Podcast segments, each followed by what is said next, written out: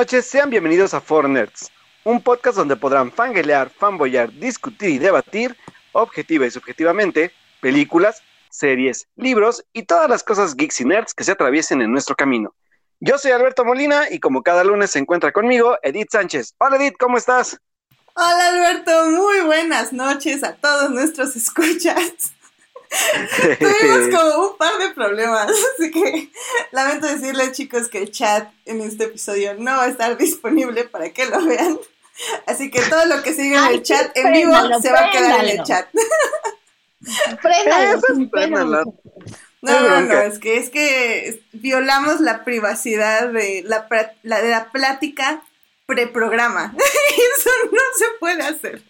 No sé ni cómo pasó, pero pasó. Así que no va a estar disponible. Pero bueno, en fin. Mamá, lo que hayas escuchado no es cierto. Exacto, sí. Digo lo mismo digo. Ay, Dios mío. Pero bueno, ya, ya, ya, ya. Pónganse serios. Hay gente que no sabe de estas cosas y ya nos estamos balconeando solitos. Pero en fin. Alberto, eh, pues sí, aquí ya estamos, nuevo programa. Ya estamos a tres, tres programas, episodio 100. Y a un desmadrote, bueno, un desmadrote, pero algo así muy bonito porque obviamente pues los merecemos esta celebración después de 100 programas y dos años. La verdad es que ha sido un viaje muy bonito, como siempre lo hemos dicho, y y, emotivo como siempre, o sea, como siempre nosotros somos de chillones y todo, pero queremos hacer algo especial. Ya estamos ahora sí bien organizándonos y seguramente va a ser un programa no en vivo, pero sí algo muy especial que les tenemos preparado, incluyendo regalitos por ahí, así que esténse muy pendientes de nuestro programa número 100. Y la verdad es que estamos muy emocionados, sobre todo por, por el viaje que ha sido esto. Así que, Edith, estamos casi listos para hacer el programa número 100, pero pues, obviamente todavía nos falta afinar detalles que ya, este, iremos viendo, que de hecho estaba muy estresado hace rato por algunos detalles técnicos, pero Edith me calmó y me dio unas cachetadas y me dijo, cálmate, y ya me calmé. Sí, no, no, es que Alberto, te me estresas y me estresas, pero sí, te vamos a tener regalos, esténse muy atentos, eh, va a ser tanto para la gente que nos escucha en vivo, como para la gente que nos escucha en diferido, tenemos que ver exactamente qué vamos a hacer para las personas de diferido, para que tengan la oportunidad de participar. tal vez ponemos una fecha como el viernes o algo así para que ya hayan escuchado el programa o el siguiente lunes, pero no, no este lunes, eh, les avisamos con tiempo, probablemente el siguiente programa, para que sepan cómo ganarse estos pequeños premios que les debemos ya desde hace mucho, de hecho, pero no importa, el chiste es que los queremos dar y se los queremos dar a ustedes, así que ¡Qué emoción! Y bueno, Alberto, estamos atrasados. Ya escucharon a nuestras invitadas y no las hemos presentado. ¿Qué pasa? ¿Qué pasa? La estamos cortando la conversación. Pero miren, en esta ocasión, ya para tres programas del episodio 100, obviamente queríamos traer de regreso a una gran invitada que hemos tenido ya desde hace mucho y que hace mucho que no nos visitaba. Así que para hablarnos de fútbol y cine y series, está aquí Monse. Monse, ¿cómo estás? Hola, Monse. Hola, buenas. Hola, buenas noches. Gracias por invitarme otra vez. Aquí, ya saben, si quieren ahorita nos aventamos un, todo un podcast de hablando del Mundial Femenil, que es el único torneo de fútbol que importa en este momento. Eso, chihuahua. No, digo, no sé si hay otro, pero bueno. Eh, pero, hay disque copas de cosas y así, pero eso no importa. Ah, bueno, hablo de relevancia. Exactamente. Lo importante. Exactamente. Y pues vamos a hablar de series, películas, libros, fútbol, lo que sea. Perfecto. Y menos, menos, alcohol. Nada de alcohol en este programa. En este programa hecho, no, tomamos té. Aquí tomamos tecito y agüita simple y ya. Sí, sí, sí. Nada de alcohol. en este momento me acabo de preparar un té con un pan de guayaba. Eso, Chihuahua. Porque como pueden oír, está también aquí la favorita de todos, Blanca. Regresó de nuevo. Blanca, ¿cómo estás?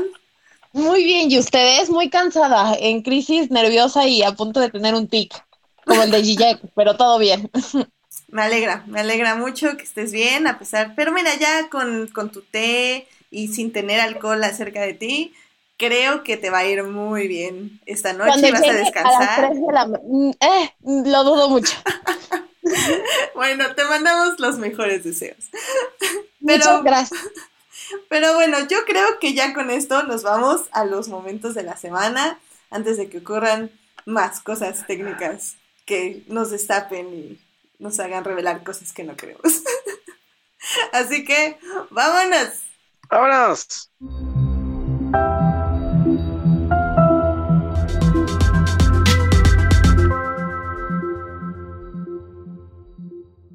Muy bien, pues yo creo que vamos a empezar por la más nueva de que no había regresado en estos últimos programas. Así que, Monse, dinos cuál es tu momento de la semana. Ah, caray, mi momento de la semana me agarraron desprevenida, pero mi momento de la semana es que mi sobrinito favorito salió de la primaria. La verdad, a lo mejor parece muy cliché o muy tonto, pero fue muy bonito, o sea, ver él todo feliz, ¿no? Con sus amiguitos y ver, dice, preguntando, ¿y qué me van a dar de regalo? Y yo así de, ay, mijito, espérate mejor. ah, qué bonito. Eh, La, la verdad sí, es que está bien. Creo que tener como un... Como, como alguien menor a ti, ver cómo va creciendo y cómo va su evolución y hacia dónde se dirigen. Sí, o sea, eh, se me hizo precisamente bonito ver toda esa inocencia, ¿no? O sea, porque ahorita uno ya ve así hasta con más amargura o más cinismo las cosas. Y eso que yo intento ser optimista muchas veces, pero, pero sí, ese optimismo de los niños de, pues sí, no, o sea, de verlos todos felices con todas las ganas del mundo, o sea, así como de, ¿qué nos pasó? ¿Qué, sí, qué, qué nos pasa? La adultez. Sí, así Ah, que, qué bonito. Y felicidades. La verdad que felicidades. Ay, muy bien, muy bien, muy bien. Pues, Blanca, ¿cuál fue tu momento de la semana? Pues es lunes. Ah, este. Bueno, de la semana pasada, De la perdóneme usted. Pues nada, o sea, varias cosas. Para empezar, me peleé con un tipo que no conocía en redes sociales por un tema del Pride y me enojé mucho y me hace muy triste pensar que todavía hay gente con cierto tipo de pensamientos, un poco no de este siglo.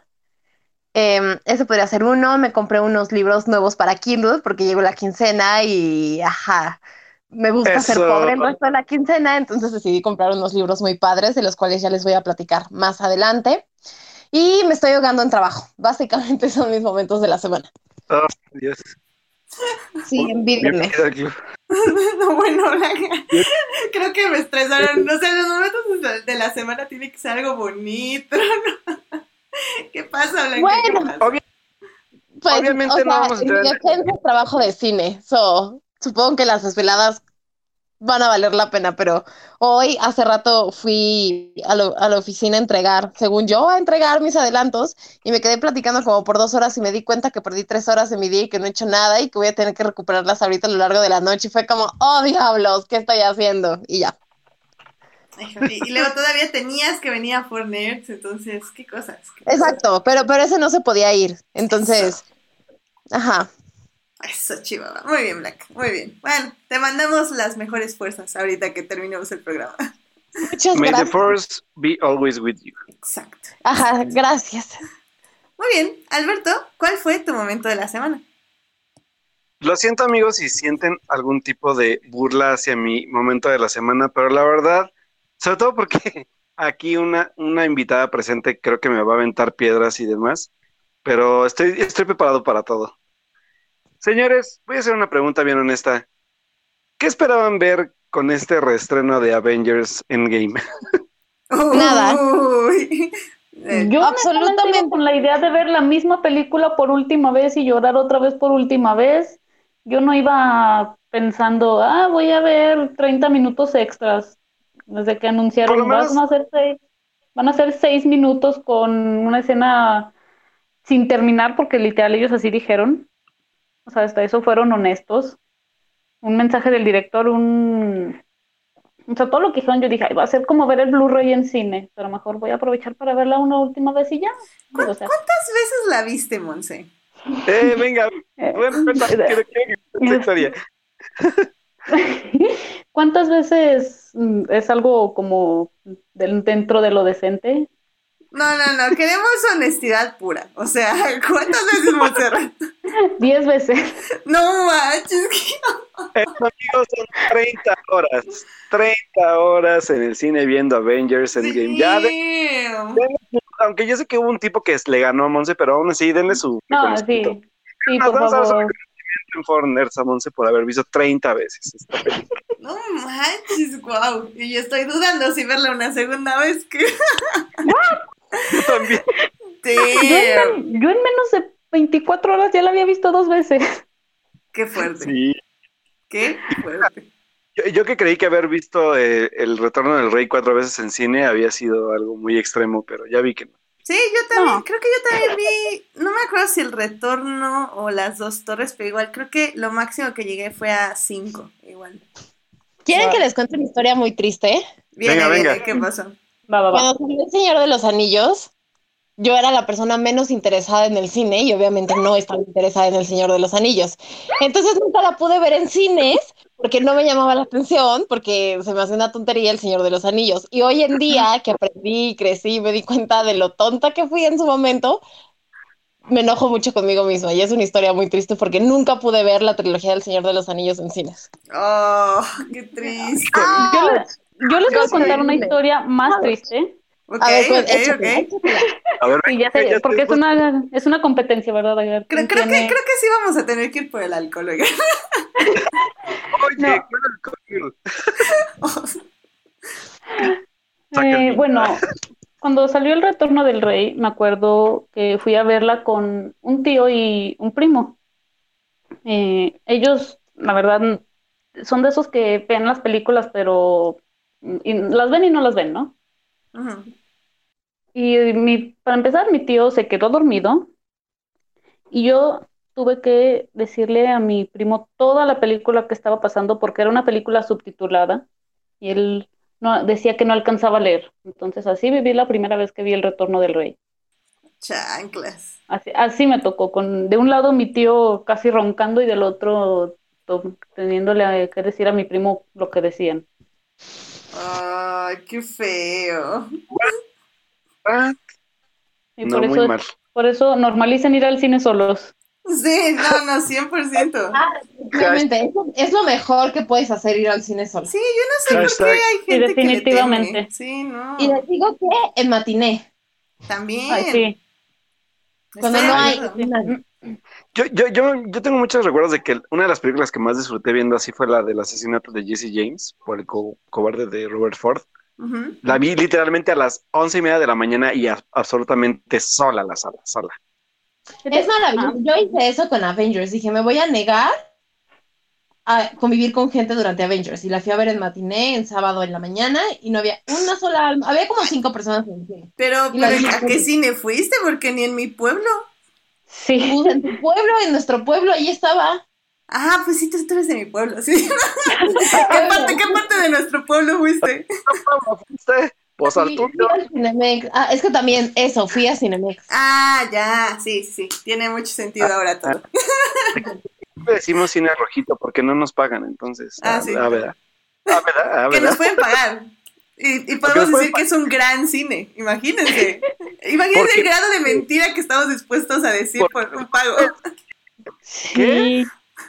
¿no? No nos quemes, Edith. No nos quemen. Perdón, perdón, perdón. Ah, ya, sí, con razón, Blanca, porque sí, sí. Es que es lo bueno de nuestro pueblo, mientras que hay- en la CDMX no hay nadie. Este, nuestro pueblo Exacto. sí llegan las películas, o sea, no es como el pueblo Pero, de o sea, Monse, que vamos- no llegan películas. Vamos a, vamos a hablar de películas que no llegan. Ah. ¿De veras quieren hablar de eso? No, no, no, no, no, ahí sí nos ganan. No, por eso digo, me gusta mi pueblo porque sí llegan las películas y aparte las salas están vacías. Lo malo de tu pueblo, Monse, es que no llegan las películas. Entonces, Sí, es un problema. Monse sigue esperando que se estrene Avatar. Sí. Sí, de, sí, de hecho, o sea, la película de los Vengadores es esta donde pelean con Loki y esa es la que fui a ver todas estas veces, ¿no? Ah, ya, ya, ya, Vengadores 1. Sí, O, o, o- o- ¿o de cuál hablan ustedes? No, no, nada, spoilers, Monse, spoilers. Ah, ok, ok, ok. Spoilers, spoilers, sí, ya. Bueno, pues, no, bueno, no sé qué querías decir de este momento de la semana, Alberto. Ay, sí, cierto. Pero son muy buenos, la verdad, no, no, no puedo por esto.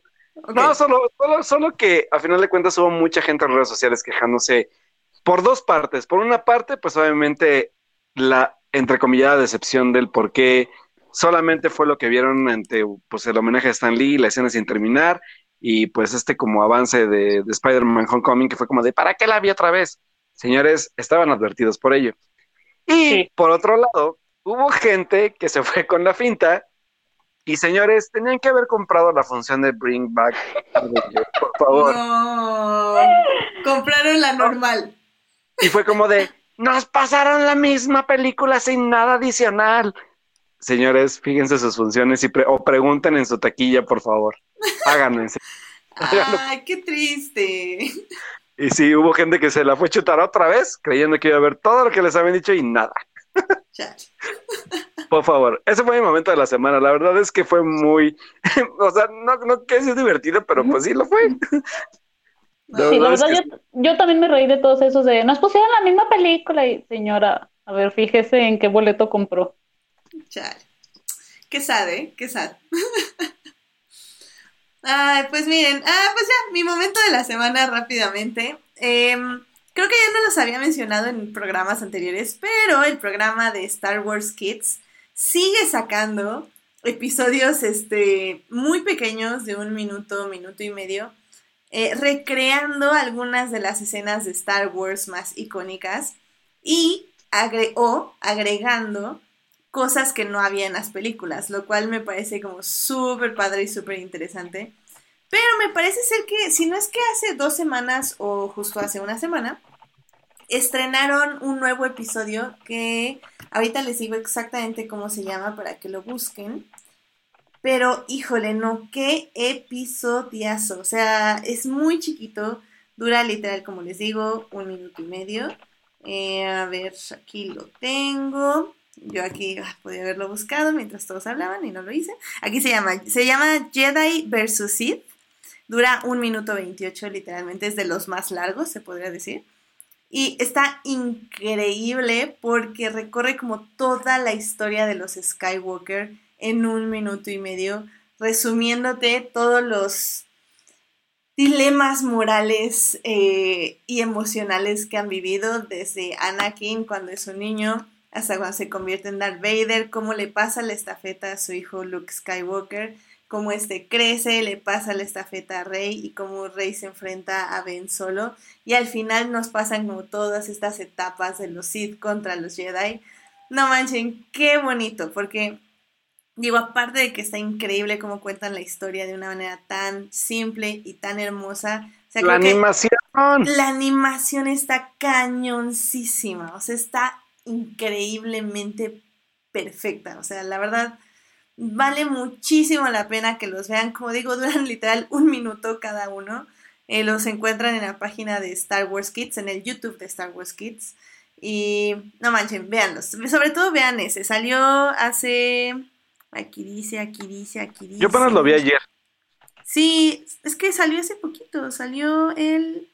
Maritza, no quiero ver la cosa. Aquí, 28 de junio. Entonces, literal, sí fue la, anterior semana. Hace tres días. Entonces, no manchen. Está hermoso. Por favor, vean. Sí, y déjalo en la página para que lo vean. Sí, se los dejo en la página para que lo vean y no lo tengan que buscar. ¡Yay! Así que bueno, eso es básicamente eh, los momentos de la semana. Alberto, ya ni te pregunté si hay noticias. pues según yo sí, ¿no? Sé que, que diga dos y ya nos vamos a lo que sigue. Vale, entonces vámonos a las noticias de la semana. Tener por ahí noticias, así que seguramente ella me va a ayudar. Va, pues vámonos. No, no tengo nada. Noticias de la semana. Eventos. Trailers. Hashtag no vean trailers. Chismes. En, en Nerds. Muy bien, pues ¿qué nos tienes, Alberto? Pues señores, una de las primeras noticias que tenemos que exactamente fue, pues hoy en la mañana, ¿no? Monse, que sacaron las primeras imágenes de la serie creada, bueno, este, original, entre comillas, de Netflix, porque obviamente sabemos que está basada en una serie de videojuegos, que es la serie de Witcher, que está basada, además está basada en los libros de Andrzej Sapkowski, que es que el, de donde se basa como la historia para el videojuego también, y que The Witcher está, va a estar protagonizada por nuestro sin bigote, queridísimo, queridísimo Henry Cavill, eh, obviamente que no trae bigote. Yo tengo un crush de ese sujeto. Y pues Vas a tener que ver The Witcher Blanca porque se ve bastante interesante las primeras imágenes. El diseño, acción, o sea, el diseño. la iba a ver, de todas formas, pero con Henry Cavill ahora la voy a ver definitivamente. Sí, la neta es que aparte el diseño de vestuario está chingoncísimo y no es por nada, pero parece que están también como intentando con la campaña publicitaria hacernos creer que es un tipo de Game of Thrones. Así que, pues, señores, se ve muy interesante por lo menos estas primeras cuatro imágenes. Alguien sale más con, con él aparte de, o sea, bueno, o sea, con parte del elenco, pero no sé quién es, este, Monse, ¿sabes quién es ella? No, la verdad no sé. Y Sí, sale- bueno, según yo no lo son dos actrices nuevas, eh, si no ahorita les decimos quiénes son, pero se ve bastante bien la serie. Sí. Y pues ya saben que Netflix está apostando un chingo de dinero a sus series y en esta pues obviamente se queda muy claro que lo están haciendo. Así que pues vamos a ver qué tal. Eh, todavía no me acuerdo cuándo estrena, de ahorita les investigo, pero Hasta la verdad sí- diciembre, creo. es diciembre, ¿verdad? Sí. Eh, pues hay que esperar entonces para fin de año para ver qué tal nos pinta esta serie y que la neta pues seguramente va a tener un montón de hype y de, y de, y de sobre todo de conversación cuando salga. ¿Tienes alguna otra noticia?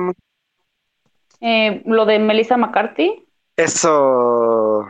Sí, eh, en la semana se dio a conocer que no es nada, no está cerrado, pero que Melissa McCarthy está en pláticas con Disney para interpretar a Úrsula en la película live action de La Sirenita. Y de hecho, hoy también salió que al elenco se unirían Jacob Tremblay, este chico nominado al Oscar, creo, que estuvo por The Room con Brie Larson, y, Ajá. Y, y Aquafina, que la vimos en Ocean's 8 y en Crazy Rich Asians. Eh, y es en la que, según rumores, eso no hay nada concreto, Zendaya sería Ariel. ¡Qué cool! A mí la verdad sí me emociona que Zendaya sea Ariel. Ah, Sí, a mí también. Ay, sí, a mí don- también. yo lo firmo donde sea. gente Que se puso súper mega de hate que porque ella es de otro color de piel y todo. Ay, por favor, o sea, The White People ha hecho Ranteo. eso por siglos. ¿De qué se molestan? O sea, iban a empezar con su ranteo como con Ghostbusters. ¿Recuerdan ese ranteo? Ah, Sí. no, en serio, Pero yo, yo quiero que Ghostbusters se fue mala. Ajá. que me O sea, disculpen, pero que yo quiero Ghostbusters- que sea un que esta película que van a hacer ahora sea un flop, la verdad.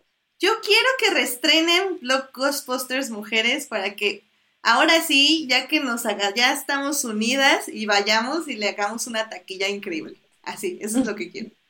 Porque como que siento que Ghostbusters fue justo cuando empezaba este movimiento am, de sororidad en el cine. Entonces como Sí. que nos agarró como en el ah, Sí, como que ¿qué llegó-? Como que llegó antes. Ajá, llegó antes, y, pero pues obviamente fue como abrió el camino y, y me, me alegra mucho, entonces quiero como, como que la vuelvan a reestrenar porque a mí se me hizo reír, reír, o sea, no digo que fue una gran película, pero a mí me cayó muy bien y definitivamente la defenderé con mi vida. Aparte, por ejemplo, yo, yo me acuerdo que hice incluso un texto para, para nuestro, nuestra página amiga, La Cuarta Pared, sobre lo que es el cine también de Paul Fitch, sobre estos papeles femeninos y el cómo ha, ha venido también como a, o vino a cambiar un poco, sobre todo él como director, pues esta visión de, de las actrices dentro de la industria y de los papeles que interpretan, incluyendo obviamente, hablo de Ghostbusters, que también fue una película de él, Así que, pues, igual si no le han prestado atención a la, a la, a la cinematogra- digo, a la filmografía de Paul Fitch, deberían hacerlo porque, pues, la verdad es que sus comedias también Sí. tocan temas interesantes. Sí, y deberían de empezar por Spy, porque para mí es su mejor película. Uf, Spy es un peliculón, señores, y también sale Melissa McCarthy. Así que, sí, y recomendada también por si no la han visto. Y bueno, hablando de Ghostbusters, y pues hay una noticia sobre esta, pues, ya ni sé si es remake, reboot, no sé qué planea hacer el, el director Jason Reitman, que es de hecho el hijo del director original, que es, según Jesse, Ivan Reitman, que dirigió las dos películas de Ghostbusters.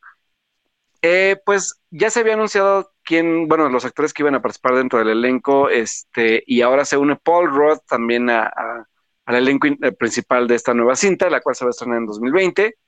Y pues bueno, digo, yo la verdad es que pues no tengo ninguna expectativa sobre la cinta, porque hay que ser bien en eso, sobre todo cuando se empezaron a quejar de Ghostbusters en el remake de, de Mujeres aquel, aquel tiempo.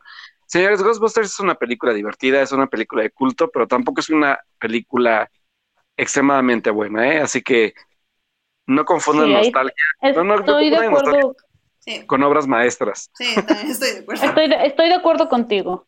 Sí, sí, sí. por favor. Es una película divertida que incluso se disfruta a veces verla a veces más en Canal 5 que en, que en un video home. Pero pues bueno, yo sé que me van a linchar por eso, pero pues Ah, ahí está yo, mi, yo creo que ni la vería en el camión. O sea, mi, mi dormirme. unpo- mi- mi unpopular opinion es esa. Sí, estoy de acuerdo. Por cierto, de hecho, Jorge Arturo Aguilar, que ya voy a banear en este momento, pero bueno, sí nos está recordando que hay una buena noticia, que es que ya se va a hacer la serie de Sandman en Netflix, que Sandman es un cómic, bueno, es el cómic que llevó a Neil Gaiman a la, eh, a la fama, se podría decir. Eh, A Blanca le gusta esa noticia. Claro, por supuesto, todo lo que sea Gaiman, count me in. Exacto. Y digo, no creo que la vaya a supervisar tan cerca como Good Omens, porque el mismo Gaiman dijo que ya, o sea, que Good Omens fue algo que le debía a Terry Pratchett y que no lo va a volver a hacer en su vida. Pero eh, pueden hacerlo bien, no sé, no sé, habría que... eh, pues hay, hay que ver qué hacen. O sea, sinceramente creo que no he leído todo Sandman, he leído nada más como los primeros tomos. Bueno, tengo el tomo uno, de hecho, y es el que leí. Eh, pero aún, o sea, no sé qué tan sencillo sea llevarlo a pantalla, menos a una serie. Eh, pueden hacerlo muy bien, pueden hacerlo muy mal, así que pues ya veremos qué sucede, pero es una buena noticia, creo, sobre todo porque Neil Gaiman ya está recibiendo muchísima atención. De hecho, su, mi libro favorito de Neil Gaiman, que es Ocean at the End of the Lane, eh, ya va a ser una obra de teatro, lo cual me parece como súper ¿A interesante. poco? Sí, es algo que jamás voy a ver en vivo, pero me parece súper interesante. Te voy a decir una cosa. Yo creo que es muy interesante lo que ha pasado con el Gaiman porque es un fenómeno muy raro que está pasando como en, en los medios en general. Porque, o sea, a mí me gusta muchísimo Neil Gaiman como escritor.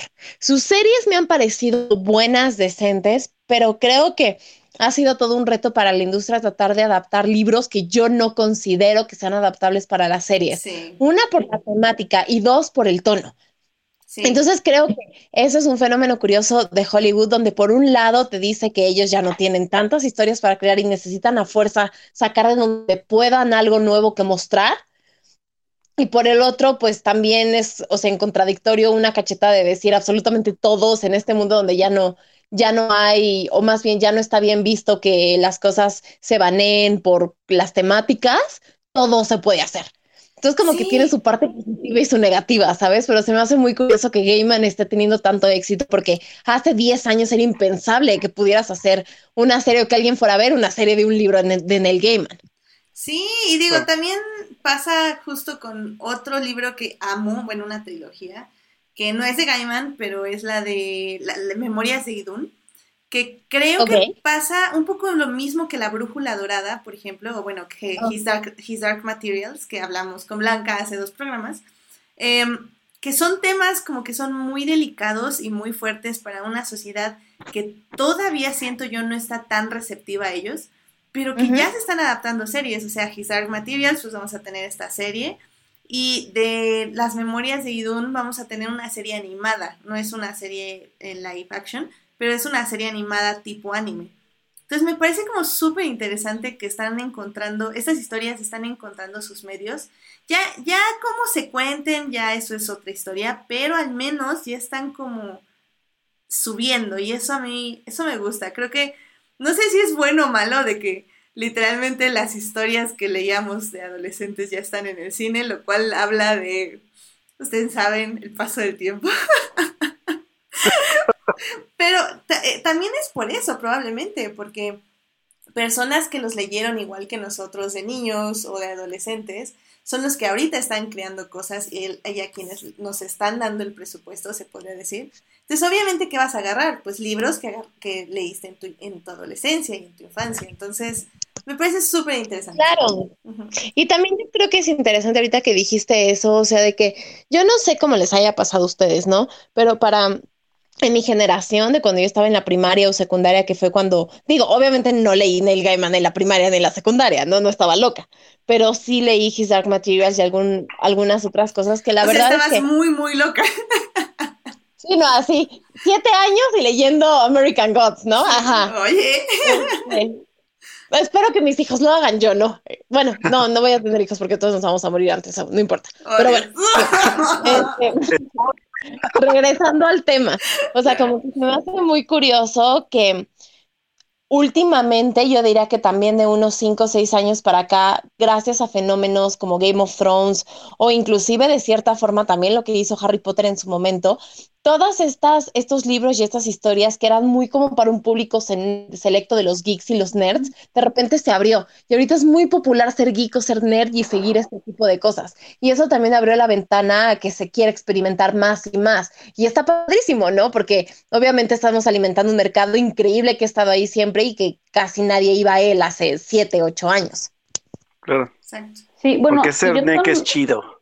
Yo también creo que aquí entra lo que es el, el streaming, ¿no? Porque ah, antes cadenas como, no sé, ABC y Fox te lo habrían rechazado, Ujú. pero Sí, totalmente. ahora eh, tenemos a los streaming Netflix que te lo acepta, que de hecho también algo que a mí me llamó la atención fue que HBO mm, rechazó precisamente esta serie de Sandman que por el alto costo, entonces ah, quién sabe Ay. qué tanto tenga planeado Disney, eh, Disney, eh, Netflix.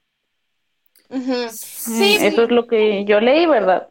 No sé, pero también digo que el streaming tiene mucho que ver y hace... Y, y divertidísimo 10 años. porque ahorita que mencionas esto, Monse, es como muy interesante, sobre todo porque lo platicábamos en hace, ¿cuándo lo platiqué? El programa pasado, no me acuerdo, que a final de cuentas cosas que, que, que creías que nunca iban a tener como este impulso popular, como lo fue ahorita Evangelion, que fue un boom dentro de, de los estrenos de Netflix. Digo, o sea, en mis tiempos, en, en- yo la vi en el 2000 o aquellos que los vieron en los 90, era como de, pues solamente poca, con- poca gente conoce sobre ese tipo de contenidos. Y ahora es popular y todo el mundo se está traumando viendo la serie. Entonces creo que ha venido a abrir también gran, gran mercado este rollo de, de la accesibilidad de contenidos de la gente, ¿no? Entonces creo que pues eso también beneficia a que se abran nuevos proyectos como este, como el de Gaiman, ¿no? Por ejemplo. Em, este Uriel nos está preguntando si Goyer no está involucrado. Creo que sí. Sí. Es uno de los, sí, perdón, era, eso también quería comentar que eso me llama la atención porque es uno de los showrunners y pues él ya tiene mucha experiencia en DC, ¿no? O sea, estuvo desde la trilogía de Nolan, estuvo en Batman v Superman, que ahí sí fue guionista, estuvo en Man of Steel, Sí, o eh, sea- ha estado, sí, o sea, ha estado en mucho de DC, entonces eso realmente no sé si sea buena o mala noticia después Ajá, de lo creo que que, es un 50-50. O sea, estamos Sí. tirando una moneda, literal, al aire. sí.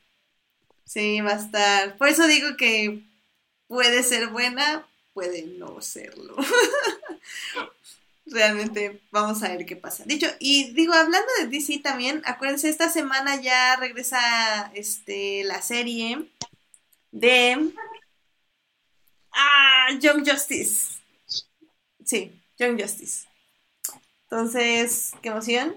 Y pues vamos a estar en Y ello. hablando de DC, ¿hasta cuándo ya hablaron de Legends of Tomorrow, Edith? Yo sigo esperando. No, ¿Quieres hablar de Legends of Tomorrow? Hablamos de Legends of Tomorrow. No, Vámonos a series. Vámonos a Hablemos, series. Rápidamente. vámonos a hablar de Legends. ¿Alguna otra noticia? ¿No? ¿Ya? ¿Nos vamos a series? Ahora sí vamos a serie. ¡Vámonos! Series, Televisión streaming en for Nerds. Como ven, este no es un programa improvisado, es súper detallado con una agenda día a día. Digo, digo, minuto a minuto. Por lo cual vamos a hablar rápidamente de Legends of Tomorrow. Porque sí, ya la acabé. La acabé, de hecho, apenas la semana pasada.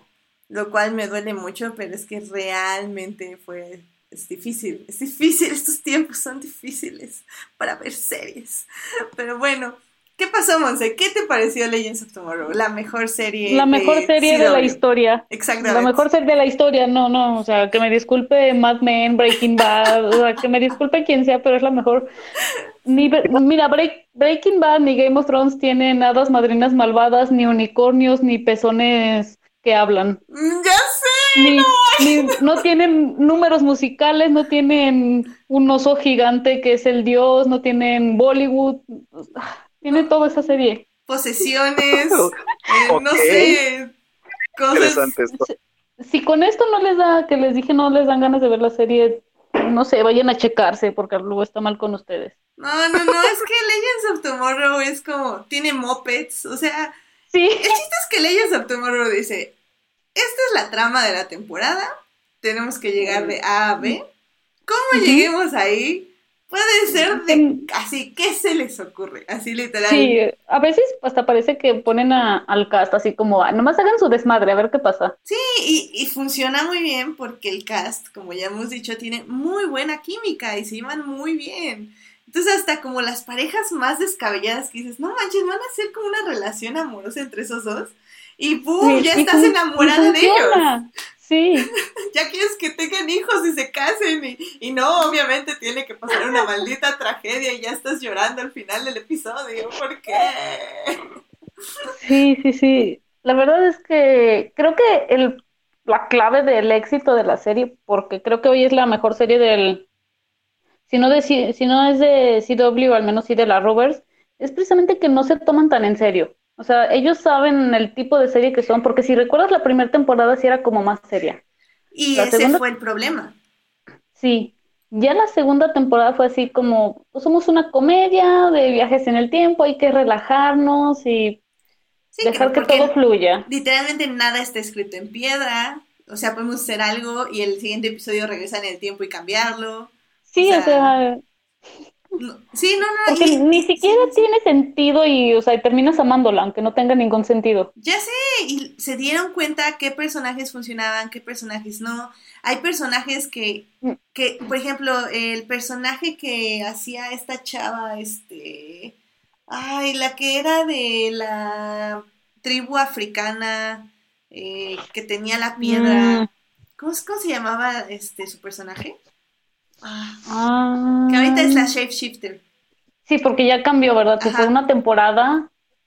Bueno, esa chava, hagan de cuenta que era un personaje que es una chava que tenía una piedra, que la convertía, le traía los poderes de los animales, y como que su historia tenía que llegar a un punto. Amaya, Amaya, sí, cierto. Gracias, muchas gracias. Amaya. Entonces, como que su historia tenía como un punto en el que tenía que llegar, y si lo estirabas, evidentemente, pues ya iba a cansar, porque era como, bueno, ¿a qué hora va a regresar a su pueblo y a liberarlo y la fregada y media? Entonces sí, concluyeron su historia de una manera súper trágica y dolorosa y, lloras mil. Pero como que saben que la actriz les funcionaba un montón. Entonces, ¿qué haces? Pues traes un shapeshifter que se convierte en Amaya, bueno, en, en la figura de Amaya en su cara de ella. Y la toras ahí porque magia. Y ya tienes de nuevo a tu actriz, pero con otro personaje y lo hace increíble. O sea, está padrísimo. O sea, ese- la serie no tiene límites. Si te funciona el personaje, haces lo que sea para que se quede ahí. O bueno, o, o la actriz o el actor. O sea, me parece increíble. O sea, perfecto, perfecto. Y Sí, y así como dices, personajes que no funcionan también Ujú. Pues terminan sacándolos, ¿no? O sea, que me acuerdo en la primera temporada con, con Hawkgirl y, o sea, era así como de, como que sobran. ¿Sí te acuerdas Sí. de Hawkgirl? Sí, sí, sí, no, totalmente, pura... tra- eh, Sí, no, muy mal. Esa pareja era un desastre, definitivamente. Y sí, justo, te, también este Rory de Doctor Who, que aquí no me acuerdo cómo se llamaba, eh, ah, era el... Bueno, este cuate del de, de Doctor Who, que sí te funcionaba, pero hasta cierto punto, entonces como que lo hicieron crear la agencia del tiempo, lo trajeron por aquí y para allá, y cuando ya no les funcionó, pues que se sacrifica por todos y ya. Y nada más queda como su recuerdo. Y, y también funciona súper bien. O sea, no sé. Me encanta esta serie. Me encanta, me encanta, me encanta. Deberían verla. No digo que se la echen en un maratón. Yo digo que la vean con calma porque son pocos episodios. Son increíblemente divertidos y lo pueden ver tranquilamente haciendo otra cosa, pero al mismo tiempo poniendo atención. No sé, me parecen increíbles. Y, de hecho, es una serie que, o sea, si captaste esta, que se burlan de ellos mismos así, casi rompiendo la cuarta pared en esta Claro. temporada, en el capítulo que dicen, ah, es que era el capítulo del crossover y no fuimos. Y, sí. o y sea, ta- ya- y en el, y en el final de temporada, así como de, ah, no nos contestan, tuvimos que haber ido al crossover. Ya sé, no, O sea, eso sí. me encanta, me encanta. Y porque es como infinito, o sea, pueden seguir haciendo lo que sea. Y, y al contrario de nuestro escucha Jorge Arturo Aguilar, que, que se está ganando un ban, este, yo digo que no deberían cancelarla. Eh, en Para nada. O sea, sí, va a tener, o sea, sí es una serie que le veo un fin. O sea, esto no va a ser supernatural. No va a durar 14 temporadas porque... No, para nada. Porque no, o sea, ya también va a llegar un punto en que ya, o sea, ¿cuántos números de Bollywood puedes meter en la serie, no? Pero, pero sí creo que funciona otra temporada, o al menos otras dos, no sé, es que son poquitos episodios también, no es como Sí, que de hecho, haciendo eh, 24, o sea, Dura menos que las otras de la Rovers claro, y, y ah, bueno, también me queda la duda de qué va a pasar después de este evento que se viene, ¿no? De Crisis en Tierras Infinitas, que bueno, ya sería meternos más en todo el Arrowverse, pero eso ya después. pero que al final del día no le afecta a Legends of Tomorrow, porque como decimos, o sea, tienen una nave que viaja en el tiempo y espacio, entonces... Bueno, sí. O sea, si quieren, literalmente se pueden saltar el evento. O sea, literal. Digo, van a estar ahí, pero se lo pueden saltar. Por ejemplo, ahorita ya tuvimos magia, ya tuvimos ahorita monstruos eh, mágicos. Eh, ¿Qué sigue la siguiente temporada? Sigue ahí Constantine, que creo que fue... mm, No me super mega encantó Constantine, pero creo que le agregó un nivel de seriedad bueno a la serie en esta temporada. Eh, y seriedad me refiero a seriedad, como Sí, en seriedad dentro del mundo Legends, o sea, pero Ajá. también eh, en esa serie hay todo menos seriedad, ¿no? Sí, sí, sí, exacto. Entonces, pero aún así plantean muy buenos temas sobre la amistad, sobre lo que es el amor, sobre lo que es el, el sacrificio también. Eh, Ah, y hay mucha Ajá. inclusión, quiero decirles también. bueno, o Hay mucha sí. representa hay representación de todo lo que se imaginen también, hay Sí. parejas LGBT y de todo, o sea, la verdad esta serie lo tiene todo. No, sí, en serio, lo tiene todo. O sea, el personaje hasta como más tosco que puede ser, o sea, como más plano. tien- le dan ahorita esta temporada, o bueno, desde la anterior le están dando una dimensión súper increíble. O sea, literal es un, un hombre que, bueno, hablo de Rory, que es un hombre como súper así tosco, no expresa sus sentimientos, se comunica por gruñidos y todo. Pero en esta temporada lo, lo volvieron un escritor de literatura de amor. Y no manchen, funciona súper bien. Y es justamente combatiendo estos estereotipos de por qué un hombre tosco y así no puede escribir novelas de amor para dirigidos para un público femenino, tal vez, ¿no? Y porque él mismo Sí. dice por qué un hombre no podría disfrutar de estas historias también. No, no, no, es, es- no manches, así directo en la lección de vida. Así. Sí, sí, sí. No, amo esta serie, o sea, es, es hermosa. Yo también, yo. Eh, Yo sé que solo contigo puedo fanguilear de esa serie. Ya sé, ya sé, mira, no se me había ocurrido. Qué bueno que la sacaste el tema. Digo que estaba todo planeado, muy bien. Sí, sí, sí, por eso me hablaba, por eso me hablaron. Exactamente, exactamente. No, tienen que verla, tienen que verla. Como digo, eh, sí tengo que bajar un poquito a Monse de la nube diciendo, ok, no es Mad Men, evidentemente no es Breaking Bad. Ah, mira, estás hablando con la persona que dice que Mamá Mía, Here We Go Again es la mejor secuela de la historia, o sea, a veces me gusta exagerar poquito, a veces me gusta exagerar Yo soy- poquito. Yo soy de ese club. Exacto, sí, sí, sí, así que sí, pero bueno, ustedes entienden el punto aquí. Y créanme, Legends of Tomorrow es muy, muy disfrutable, no como la aburrida Arrow, la aburrida Flash y Ay, no. la aburrida eh, Supergirl. Creo que ya bueno llega que un ya punto a- que se tomaron muy en serio y ya vale. sí. Qué bueno que ya después de Crisis en Tierras Infinitas, tanto, ah, bueno, Arrow ya se va a terminar y las otras dos van a cambiar de showrunner. Espero que sea como una sacudida, ¿no? Pues ojalá, ojalá porque, digo, yo ya no veo ninguna de las anteriores, o sea, ya, o sea, me rendirá mucha pérdida de tiempo y como bien todos ustedes saben, hay muchas cosas que ver. Pero sí, no, definitivamente Legends es, es my- mi, mi lugar seguro porque sé que ahí voy a llegar y me van a hacer sufrir y me van a hacer llorar, pero también me van a hacer reír y me van a hacer gozar y voy a decir, what the fuck is this? pero, pero va a estar muy divertido y voy a ser muy feliz por unos 40 minutos. Entonces, vean Legends of Tomorrow. Sí, sí, sí, véanla. Y bueno, justamente eh, ya que estamos en este tema, quería discutir algo así con ustedes.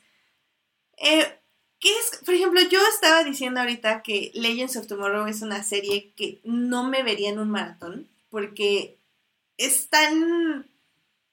O sea, sí, obviamente sí es episódica, porque sí tienes eventos que hacen que los personajes evolucionen, entonces no puedes ver como el episodio 10 y luego el episodio 5 y luego el 3, o sea, no es la forma de verla, tienes que verla episodio por episodio, pero no es una serie que yo eh, me echaría un maratón, por ejemplo, porque a veces es tan, no es incoherente porque es muy coherente, tiene muy buena continuidad, pero definitivamente es una serie que no, mi, mi cerebro tendría demasiada información mágica eh, y divertida en mi cabeza como para disfrutarla de esa forma. Entonces a mí me funcionaba muy bien verla, no sé, un episodio cada dos días, cada tres días. Por eso también me tardé tanto en verla. Eh, esa serie creo que funciona así, pero hay otras series, a mi parecer la mayoría, que se pueden disfrutar muy bien en un maratón. Entonces yo no sé, ustedes, por ejemplo, no sé, tú Blanca, ¿qué, prefieres? ¿Ver una serie en maratón o verla episodio a episodio, semana por semana, por ejemplo? Pues es que depende de la serie, ¿no? O sea, si te clavas mucho y a lo mejor es una serie no muy pesada y que se va rápido, te le echas de volada. O, o depende de qué tanto te guste, porque, por ejemplo, ahorita me eché la segunda temporada de Dark y creo que es una serie bastante pesadita, pero me la eché en un día y medio. O sea, de que fue como de ya, ya, ya. Y hay otras que quizá no me gustaría echármelas tan directo como fue el tema de Game of Thrones o como el que va a ser His Dark Materials, también como para disfrutarlo un poquito. Pero, O sea, como para irla saboreando poco a poco. Entonces creo que depende de la serie y la plataforma en la que está. pero, ¿tú crees que se disfruta menos si la ves en maratón? Sí, yo creo que se disfruta menos si la ves en, en maratón, porque es demasiada información. O sea, hay algunas series que son muy light, que por ejemplo, tenía yo mucha curiosidad de ver la serie de Sabrina, la que Ujú. sacaron ahorita, que es muy mala, por cierto. ¡Oh, oh, mi corazón! ¡Ah! O sea, es guilty pleasure, ya sabes, como que no, no, gustado no, mucho, no. Pero, ¿viste la segunda temporada? ¿Viste la segunda temporada? Claro que la vi, la amo. solamente la voy a decir algo. La escena donde ponen el soundtrack de Phantom of the Opera es francamente ridícula. Ya, lo digo. Precisamente porque es ridícula, es genial. Exacto. Su genialidad, su genialidad radica en la ridiculez. Aparte, Sabrina Exacto, es la totalmente. adolescente más tonta que te vas a encontrar en el universo y por eso la Totalmente. amamos. Pero el punto es que ese no era el tono, ¿sabes? O sea, está bien. A mí también, por ejemplo, no me desagradó. O sea, como que la vi, me divertí y todo, pero bueno, es, es como el eterno debate. Hay que aprender a diferenciar entre lo que nos gusta y lo que es bueno y lo que es malo. No. Es una mala serie. O sea, ya a mí no me molestó y la disfruté mucho y todo, pero la verdad llegó un punto en el que la analicé y fue como, ¿qué, qué, qué es esto? O sea, ¿quién, ¿quién escribió esto? Está muy mal escrito. O sea, ya sabes Ay, amiga, amiga, mejor no, te recomiendo que mejor no veas Riverdale. Uy, No, yo no tengo mucha verla. curiosidad de No. ver Rivendell. No está en mi lista de cosas que planeo ver. No, no, no. Ay, sí, Definitivamente no. Lo malo es Yo que sí Riverdale creo- sí está en mi lista, pero está como muy, muy atrás. Pero los de Crónicas del Multiverso son súper fans de Rivendale y me resumen como cada episodio y cada episodio se siente como una temporada completa. Está increíble, quiero verla. No, mira, fíjate que yo también de Riverdale, yo sé que es mala, pero, y lo he dicho muchas veces, es tan exagerada y dramática y ridícula que es genial. O sea, es así como de, no te la puedes tomar en serio. Es tan Claro, o sea, lo es tan entiendo. ridí- El tema con Sabrina en particular, o sea, Riverdale no lo he visto, pero el tema con Sabrina en, en particular es que no creo que ese es el tono que ellos estaban buscando, simplemente está muy mal escrita. Ay, no, O ¿sabes sea- qué? Por ejemplo, también a mí me recuerda, no, no, como digo, no he visto Rivendale, pero sí vi la serie de Revenge. No sé si ustedes saben. Kench. No manches, era mi telenovela gringa. Y, y Sí, es el típico de que sale el hermano del primo que resucitó de la hermana de la mamá. Sí, Y yo digo, no es que es una novela. Yo, yo- bueno, yo también me acuerdo de esa y es una novela. No, y El era papá, increíble. Yo la amaba. Era la serie máxima de lo máximo. O sea. el papá de mí estaba vivo. ¡No manches, la mamá! Y fíjense que nada, nada, es lo máximo, lo máximo. No, yo la amaba, yo la amaba. Esa, esa serie es la más novela desde Esposas Aparte- Desesperadas. Sí, Victoria sí. es uno de los mejores personajes de las series que son soap operas en verdad de la televisión gringa. Sí. Sí, la neta es que era, uff, personajazo. No, los, los amaba. Pero, por ejemplo, es que justamente quiero, quiero como llegar como a un punto de que digamos, ok, ¿qué serie? ¿Qué, qué aspectos de, de una serie tienen que tener? Bueno, ¿me entendieron? Eh, para que sea maratoneable y qué aspectos no. Por ejemplo, para mí, una serie como Revenge, una serie como Sabrina, no es tan maratoneable porque sí, tiene como muchos plot holes. Entonces, eh, si la ves como todos los episodios seguidos, tiendes a notar más esos hoyos narrativos y tal vez ya no la disfrutas tanto porque sí ves que de un episodio a otro no hay tanta continuidad. ¿Qué es lo que pasa Sí. con Legends of Tomorrow? O sea, no es que no no tengan muy buena continuidad, bueno, más bien no tienen continuidad, sino no es tan buena. Y, y ciertos personajes van a cambiar de parecer en ciertas cosas y pues eso te va a sacar mucho de onda. Esto, a, por ejemplo, una, peli- una serie como Good Omens, eh, que tiene muy buena continuidad, que literalmente es una película de seis horas, que puedes ver en maratón y luego, al menos a mí lo que me gusta hacer es que si me gusta muchísimo, ya regreso a ver cachitos. O sea, sí la puedo volver a maratonear tranquilamente, ¿saben? Fíjate que a mí me pasó algo muy curioso porque yo no pude maratonear eh, Good Omens. Me lo tuve que echar por pedacitos y lo disfruté muchísimo y cada segundo, o sea, me moría de la risa, es mi nueva serie favorita, pero no la pude maratonear justo por lo mismo, como que tiene un humor tan especial que no te la puedes echar rápido. O sea, para mí es como tengo que llevármela con calma y tiene un humor inclusive un poco cansado, entonces es como, ok, tengo que parar para poder seguirle entendiendo y seguirme divirtiendo porque si no, no me va a gustar. Híjole, y yo no. Yo a mí me hubiera encantado ver los seis seguidos. Yo los vi tres y tres, por ejemplo, pero los seis seguidos, claro que podía verlos así tranquilamente. Porque tú, Mm. tú, Monse, no sé qué prefieres más, maratonear ¿Sí? o verlos uno a uno. Fíjate que la verdad yo pienso que sí depende de la serie y del tipo de serie. Generalmente las que más me aviento así en Bing, en Bing Watching son las que son como más ligeras, estas que son comedias, ¿no? Tipo Brooklyn Nine-Nine, eh, Te- Terry Rock, Parks and Recreation, o sea, para mí esas series sí son así como más ligeras, me puedo sentar a verlas varios capítulos así seguidos. Y series como incluso Good Omens también, que sí la vi en creo que un fin de semana, pero sí hacía pausas, ¿no? Así como, a ver, me voy a relajar tantito, mm, voy a ir a hacer esto, me relajo, ya, listo. Y luego esta, bueno, estas son las que nos da la, la opción esta con la nueva era del Netflix, ¿no? De que nos dicen, ahí está toda la temporada, tú la ves como quieras.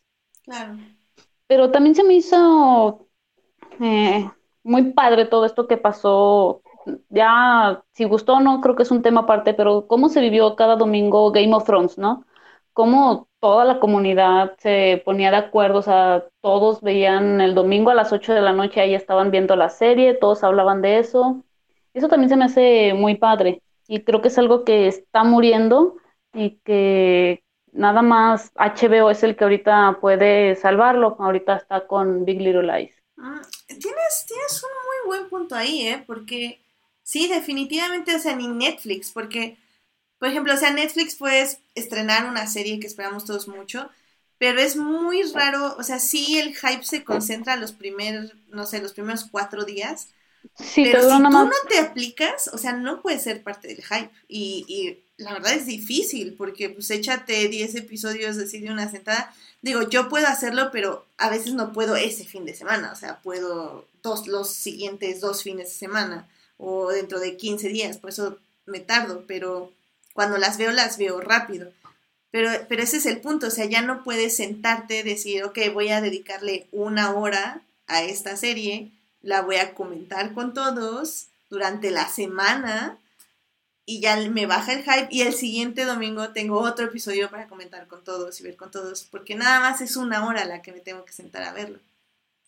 Y que es algo que sí siento que no se va a repetir, al menos dentro de mucho tiempo. Sí, bueno, yo lo decía, de hecho hasta me decían, es que con Chernobyl y que no sé qué, yo, de este fenómeno que fue la verdad em, Game of Thrones, les dije, para que llegue algo que haga que la gente incluso se junte en, en bares y todo para verlo, O sea, la verdad, Sí, veo muy, veo muy, muy... Ya Sí, viene, ya viene, y se llama His Dark Materials. Ya viene, muchachos. No, ojalá, Ya ojalá, pero no Ay. creo que sea. Ay, no, ni yo, pero déjame tener mucha fe y esperanza. Ay, ¿qui- ¿quién le dice? Ahora sí que, amiga, date cuenta. Sí. Ay, no. Y fíjate que, bueno, nada más para terminar, estaba viendo, ustedes saben que a mí me gusta todo esto de del streaming, si quieren se los paso por si lo quiere subir a la, a la página de eh, precisamente un estudio. eh, la gente es la, el binge watching es la segunda razón por la que contratan Netflix o por la que prefieren los su plataforma streaming. O sea, la gente de que le gusta el binge watching, o sea, le encanta.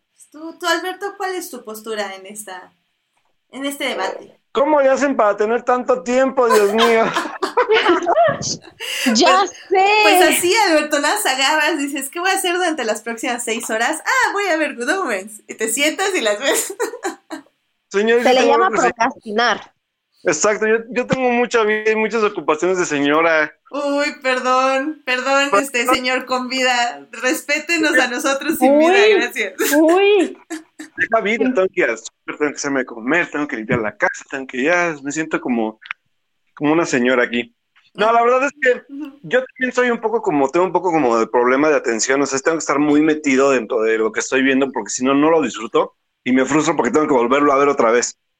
Entonces, yo sí soy un poco más como de, si son series como tipo Game of Thrones, o ese tipo de series que ameritan un poco, sobre todo como de, de atención a, a la serie, sí prefiero mejor dejarlas por episodios, ratito a ratito, y más si son series pesadas.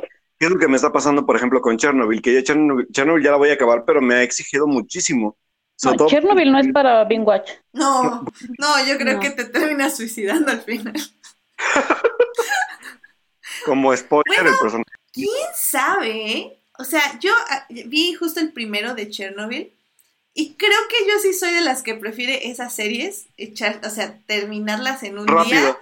agarrar tortura. un whisky, tomártelo así de golpe, todo completo, llorar lo que tengas que llorar, investigar lo que hay que investigar y ya, al otro día seguir con la vida, ¿sabes? Porque no sé, siento que, de hecho ahorita como que quiero ver el que sigue, pero es como, no, o sea, si veo el que sigue ya veo todos los otros, porque, porque pues ya tiene que ir de golpe esto. Es como un mal Les voy a contar una. Les voy a contar una anécdota muy divertida porque exactamente esa serie la vi en Bing Watching cuando no tenía nada que hacer. Estaba desempleado, deprimido por la vida, con un mes, un mes de sobra en Netflix porque pues no tenía dinero para pagarlo. Entonces dije, pues tengo un mes, necesito ver todo lo que pueda ver en un mes. Y la única serie que he visto en Big Watching y que la acabé en un mes exactamente así, era mi último día en Netflix y la acabé, fue Breaking Bad. Y desde Breaking Bad, la verdad es que sí dije, no vuelvo a hacer esto porque a pesar que la disfruté muchísimo y que recuerdo muchas cosas de la serie, hay muchas otras cosas que no recuerdo de ella. Por, el misma, por la misma forma en que la vi tan apresurada, porque aparte vi pues, seis temporadas en un mes, no manches. Entonces sí es como, es un tema, porque aparte, o sea, yo puedo ver, creo que por Being Watching, creo que sí me he aventado de, de- me aventaba de Big Bang Theory cuando me la compraba, porque yo coleccionaba de Big Bang Theory, pero como por la séptima le dejé de tener amor y dejé de comprarla. Pero sí, esas, esas sí las veía, esas sí veía como la mitad de los, la mitad de los discos en un día y medio y el otro en un día y medio. O sea, esas sí, sí me las echaba, pero porque es una serie corta, es una serie divertida. O sea, sí también creo que depende mucho el tipo de serie que veamos. A ver, a O ver. a bueno, ver. que yo vea.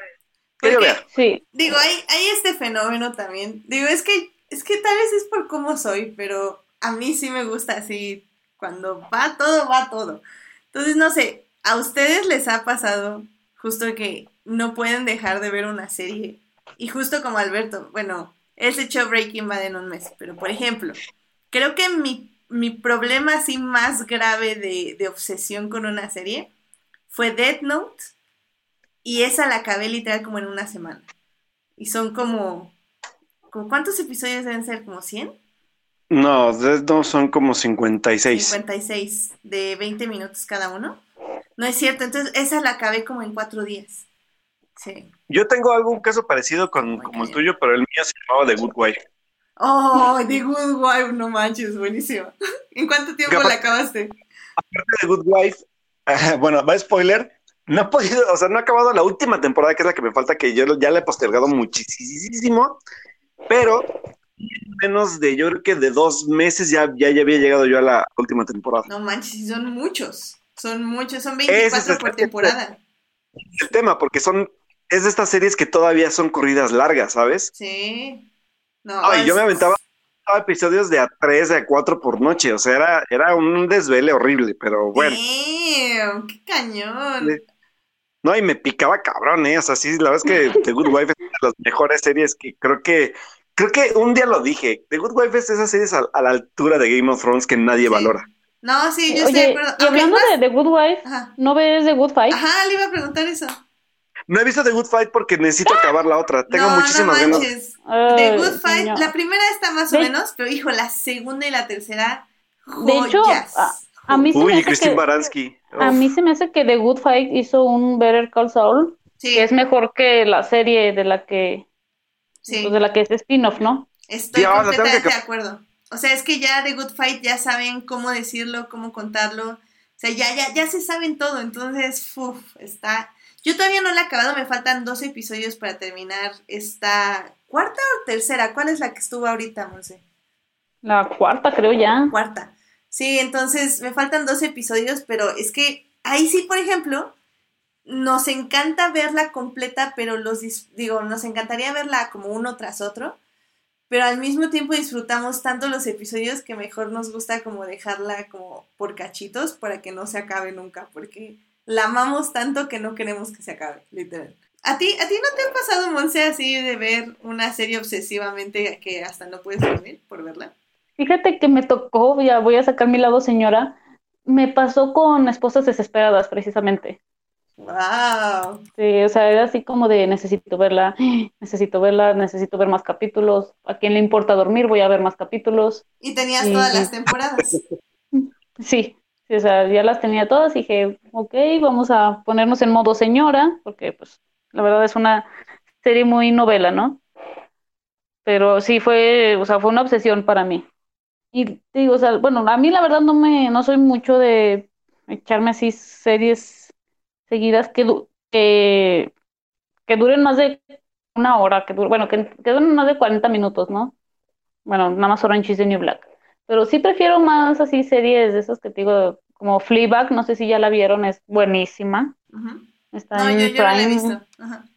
Está buenísima, o sea, series así más comedias de que son de 20, 30 minutos. Mm, Las que prefiero. Ah, nice, nice. Porque aparte, de son más fáciles de digerir y creo que son más fáciles de, de, maratonear, por ejemplo, ¿no? Sí, sí justamente por eso, o sea, así como que pues me rela o sea, no me estreso tanto, ¿no? Digo, imagínate haber visto, o sea, lo que fue la temporada 4 de Game of Thrones, digo, no me imagino haber haberla visto todos los capítulos en un día, ¿no? ahí quedo. me acuerdo mucho, ¿sabes? Sí fue por ansioso porque fue súper así de, necesito acabarla porque necesito saber qué va a pasar. Señores, y vuelvo a la serie, si no la han visto, véanla, vean The Good Wife. La quinta temporada de Good Wife es una de las mejores temporadas de las de la televisión en los últimos tiempos. Fue nuestra boda roja de Game of Thrones, así. No, Toda la quinta temporada. La quinta temporada no solamente es un capítulo, señores, es desde que empieza hasta que acaba toda la maldita temporada. Maldita siendo así como de que va Y lo, lo, peor es que creo vagamente, recuerdo que se estrenó más o menos después de la boda roja. Exacto, ajá. Ajá, entonces todos fueron así como, no, manches, todos estamos porque nosotros nosotros en Good Wife, no. tengo en DVD de la serie. Es la única que tengo en DVD. Sí, está muy cañón esa temporada. temporada. ¿Tú, ¿Tú, Blanca, te ha pasado? ¿Qué, maratonear? O sea, sí, que te obsesiones tanto que la veas así en cuestión de días una serie. Mm, fíjate que no, ¿eh? O sea, bueno, por ejemplo, la primera temporada, yo creo que Dark es de las series que me he echado más rápido, pero me las eché igual en un día y medio y demás, pero no fue como la obsesión, sino que se me pasó muy rápido. Okay, o sea, fue como, ok, puedo hacer otro y empecé desde temprano y me la llevé relajada y así. O sea, sí me han maratoneado mucho, pero tanto como ponerme así súper obsesiva de ya necesito saber qué va a pasar en el siguiente. Yo, Dios mío, no, tiendo a cansarme muy rápido. Wow, no, sí, no, definitivamente tengo un problema. Y digo, me pasa, te digo, me pasó les, me pasó con eh, Death Note, que ya también este Julián nos corrigió, fueron, son 37 episodios, que ahorita saqué la cuenta y son 12 horas, entonces probablemente me la acabé como en 3 días, porque recuerdo que ni siquiera podía dormir, o sea, Wow. soñaba con ver Death Note, entonces literal me despertaba y veía otro episodio. entonces, este... Pero sí me ha pasado con eso, me pasó creo que con The Clone Wars también, de que me gustó tanto que... Pero la terminé como en un mes, pero aún así, o sea, son muchísimos episodios. Sí, son muchos capítulos. Sí, la A mí, ¿sabes también con cuál? Con Evangelion en su tiempo. Evangelion, sí. Que la van a sacar nuevamente, ¿correcto? ¿Cuál? Ya, ya, ya habló Alberto de ella, ya está. en Eso fue la semana pasada. ¿De Evangelion? ¿Ya Ah. está? Ahora puedes volver a ver. Ah, ya está. Madre Ah, de. Pero no, no puedo ver nada ahorita. Porque li- libros que leer. Libros que escribir, Blanca, libros que escribir, por favor. Exacto. Libros que escribir, películas que producir, no puedo hacer más. Ah, Muy bien, muy bien. ya, la- ya, la- ya la habías visto, ¿no? No, No la has visto. no. Tienes que verla. No, primero ve The Good Fight. Tienes que. Cuando tengas tiempo, neta, sí, llévatela leve porque es así. A mí, para mí no es para maratonear, pero la vas a disfrutar mucho. Sí, tengo mucho, o sea, sí he escuchado y tengo muchas ganas de verla, pero no es el momento. Pero sí la voy a ver. Muy bien, muy bien. Va, no sé, ¿eh? ahí la platicamos cuando la luego, veas. y luego ves The Good Fight, digo The Good Wife, y luego ves The Good, Wi- The Good Fight. Bueno, ya que estamos recomendando series, ve- mejor ve Mad Men. Ay, yo no pude con Mad Men. No, Mad Men, Mad Men sí debo aceptar que es una serie difícil, pero si la agarra la onda, la van a disfrutar muchísimo. Es una gran, gran serie, Sí, sobre todo en parte narrativa. Narrativa visualmente es tremenda. yo intenté verla como cuatro veces y no pude. Porque, ¿sabes qué tiene que ver Mad Men también? No sé si a Monse le pasó lo mismo, pero yo ¿Mm? con Mad Men, yo la vi, vi la primera temporada, el final de la segunda, porque llegué cuando llegué a acabar la segunda temporada y de ahí fue corrida, corrida semanal. O sea, es una de las series que he visto semanalmente hasta que acabó sin falla. Todos los, ¿qué salían los domingos, Los Monse? domingos, sí, los domingos. La Yo también, ah, sí. Era de bajarla los lunes en la mañana. Yo no, yo la noche la bajaba, le bajaba sus títulos y me la echaba. Y era así religiosamente cada domingo, cada vez que se sonaba la serie. Yo, Así que yo también por eso no la sentí tan pesada. mm, ya. Sí, yo también, fíjate que bueno, al menos con muchas series también me ha pasado así de, o sea, porque una amiga me decía, es que Homeland me la eché las dos primeras temporadas en una semana y yo decía, ah, pues es que yo me tenía que esperar un capítulo por semana, ¿no? A mí me pasó eso. La única serie que he visto así religiosamente por semana fue Lost, por seis años. Sí, también Lost fue la, fue la primera serie. Desde el primer episodio hasta el último. Literalmente. Sí. O sea que sufrimos. De- ah, de- pues por eso empecé a seguir a Eddie, porque seguí religiosamente a Lost, ya me acordé. Yeah. Lost uniendo gente. I want Lost to go back. Go back. We need to go back. Sí, Lost Mm. está cañón. Pero bueno, quiero ver, por ejemplo, The Americans y siento que no me la voy a poder maratonear, pero al menos sí, Oh. Eh, como uno o dos No, esa, la verdad, esa es buenísima, ¿eh? Y la verdad, si le agarras ritmo, sí se puede maratonear, ¿eh? ¿Sí? Dios. Sí, Es porque la primer, la primera temporada yo la vi así, porque la empecé como por la segunda y los primeros capítulos así, sí me los aventé seguiditos. Ah, mira, sí, y es que, ¿saben qué? Por eso luego me da miedo empezar series, porque siento que me va a agarrar esa obsesividad mía y no voy a poder vivir si no termino la serie. Sobre todo cuando hay tantos episodios como de, de Americans, que son que cinco temporadas. Sí. Sí, entonces... Tú Sí. déjate llevar. Ay, Alberto, pero Sí, por si no tengo YOLO. vida y súmale una obsesión de una serie, no menos, menos. Este, y bueno, pues ya para terminar este tema, en el chat nos están recomendando The Good Place, que veamos The Good Place. Yo amo- yo adoro esa serie, hola. Eh, yo la empecé, no me gustó. eh, Yo la soy Monse. Pero sí he visto muchos. he visto muchos GIFs en Tumblr que me dicen que la vea y tal vez le doy otra oportunidad. Se nos está infartando Monse por tu culpa. No, pues no me gustó. Y sí lo intenté, ¿eh? pero no. ¡Auxilio! No, no me gustó, no sé. Es para mí la mejor, para mí es la mejor comedia hoy al aire, hoy en día. muy bien, muy bien. Lo intentaré de nuevo, en nombre de todos los que estoy poniendo en shock también en el chat. Eh, es, es una comedia, bueno, es- no sé, es de, no sé si vea, si, no, creo que sí ves, ¿no? Eh, Brooklyn Nine-Nine. Sí, claro. Sí, o sea, es una comedia así muy de Michael Schur, o sea, muy Brooklyn Nine-Nine, Parks and Recreation, o sea, Sí. incluso un poco de The Office, ¿no? Esta, esta comedia bonita que no le hace nada a nadie. Sí, y es que tiene, bueno, en Tumblr ponen muchos GIFs de la serie, como digo, y, y ponen puntos muy interesantes que me parecen súper relevantes ahorita. Sí, de hecho te hace cuestionar, o sea, incluso pone mucha, habla mucho de filosofía, o sea, aunque no, aunque sea una comedia, habla, habla mucho de filosofía y existencia y todo eso, y dices, ah, caray, Sí, la ahorita, verdad, ahorita me Sí. pegó mucho un, un GIF que vi de que, de cómo, bueno, en resumen, creo que va un poco así, no se me corregirá, pero básicamente para ir al infierno o el cielo te van sumando, quitando puntos dependiendo de qué acción realices, ¿no?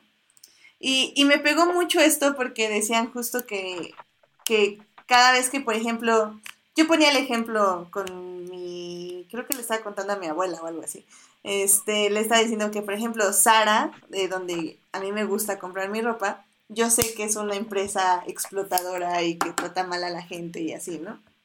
Pero que aún así la compras, porque pues, entre comillas, no te queda de otra.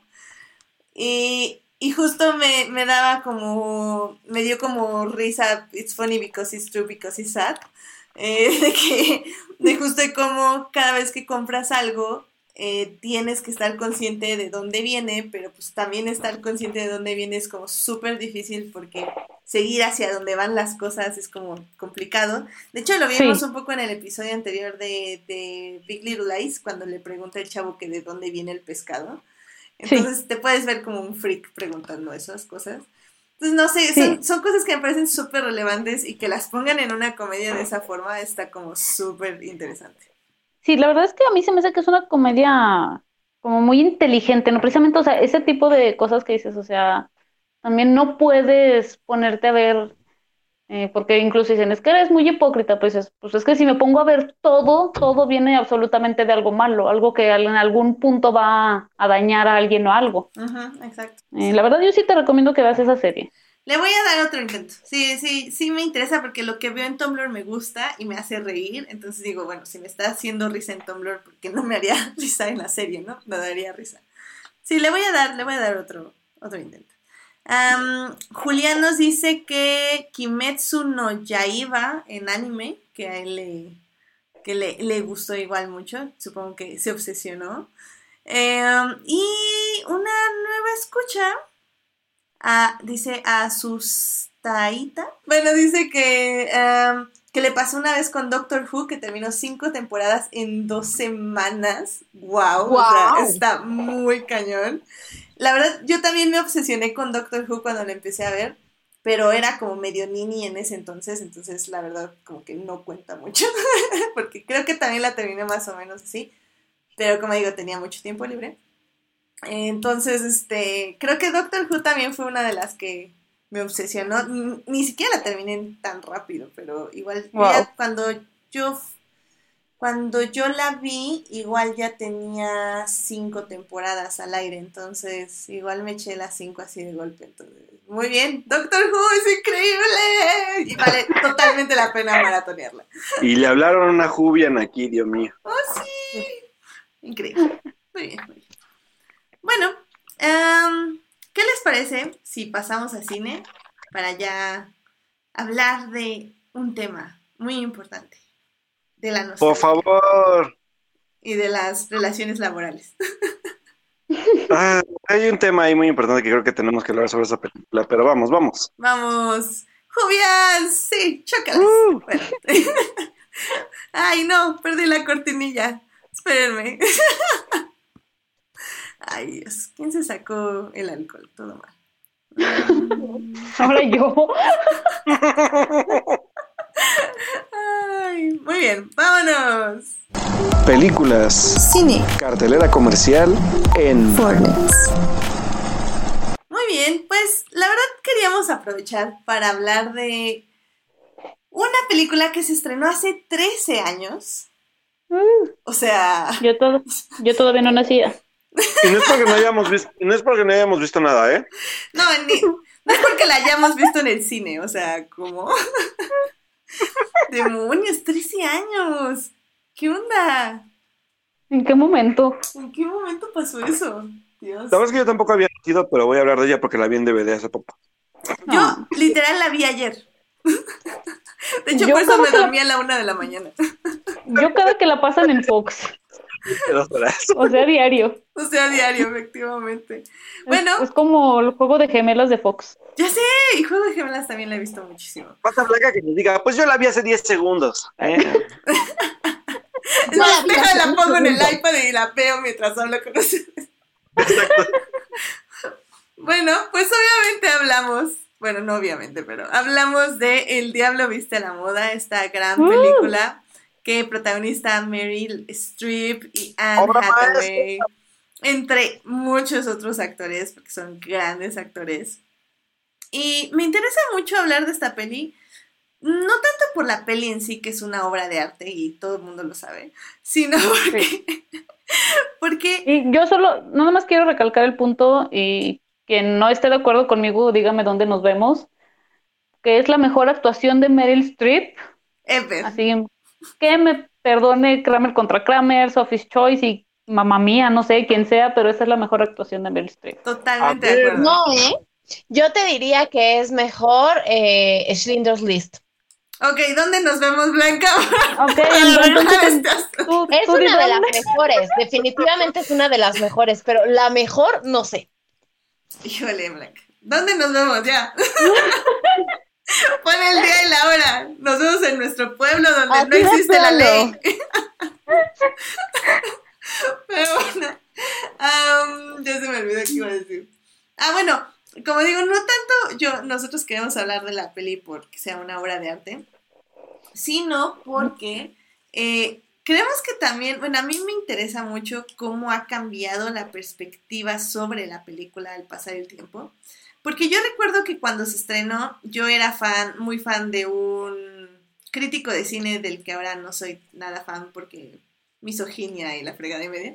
Pero bueno, este, eh, eh, me acuerdo que eh, él escribió una crítica donde hablaba justo de este empoderamiento femenino y donde demostraba lo que Meryl Streep demostraba lo difícil que era ser una jefa en eh, un mundo masculino, o sea, o qué tenía que sacrificar la mujer eh, para poder mostrar este empoderamiento.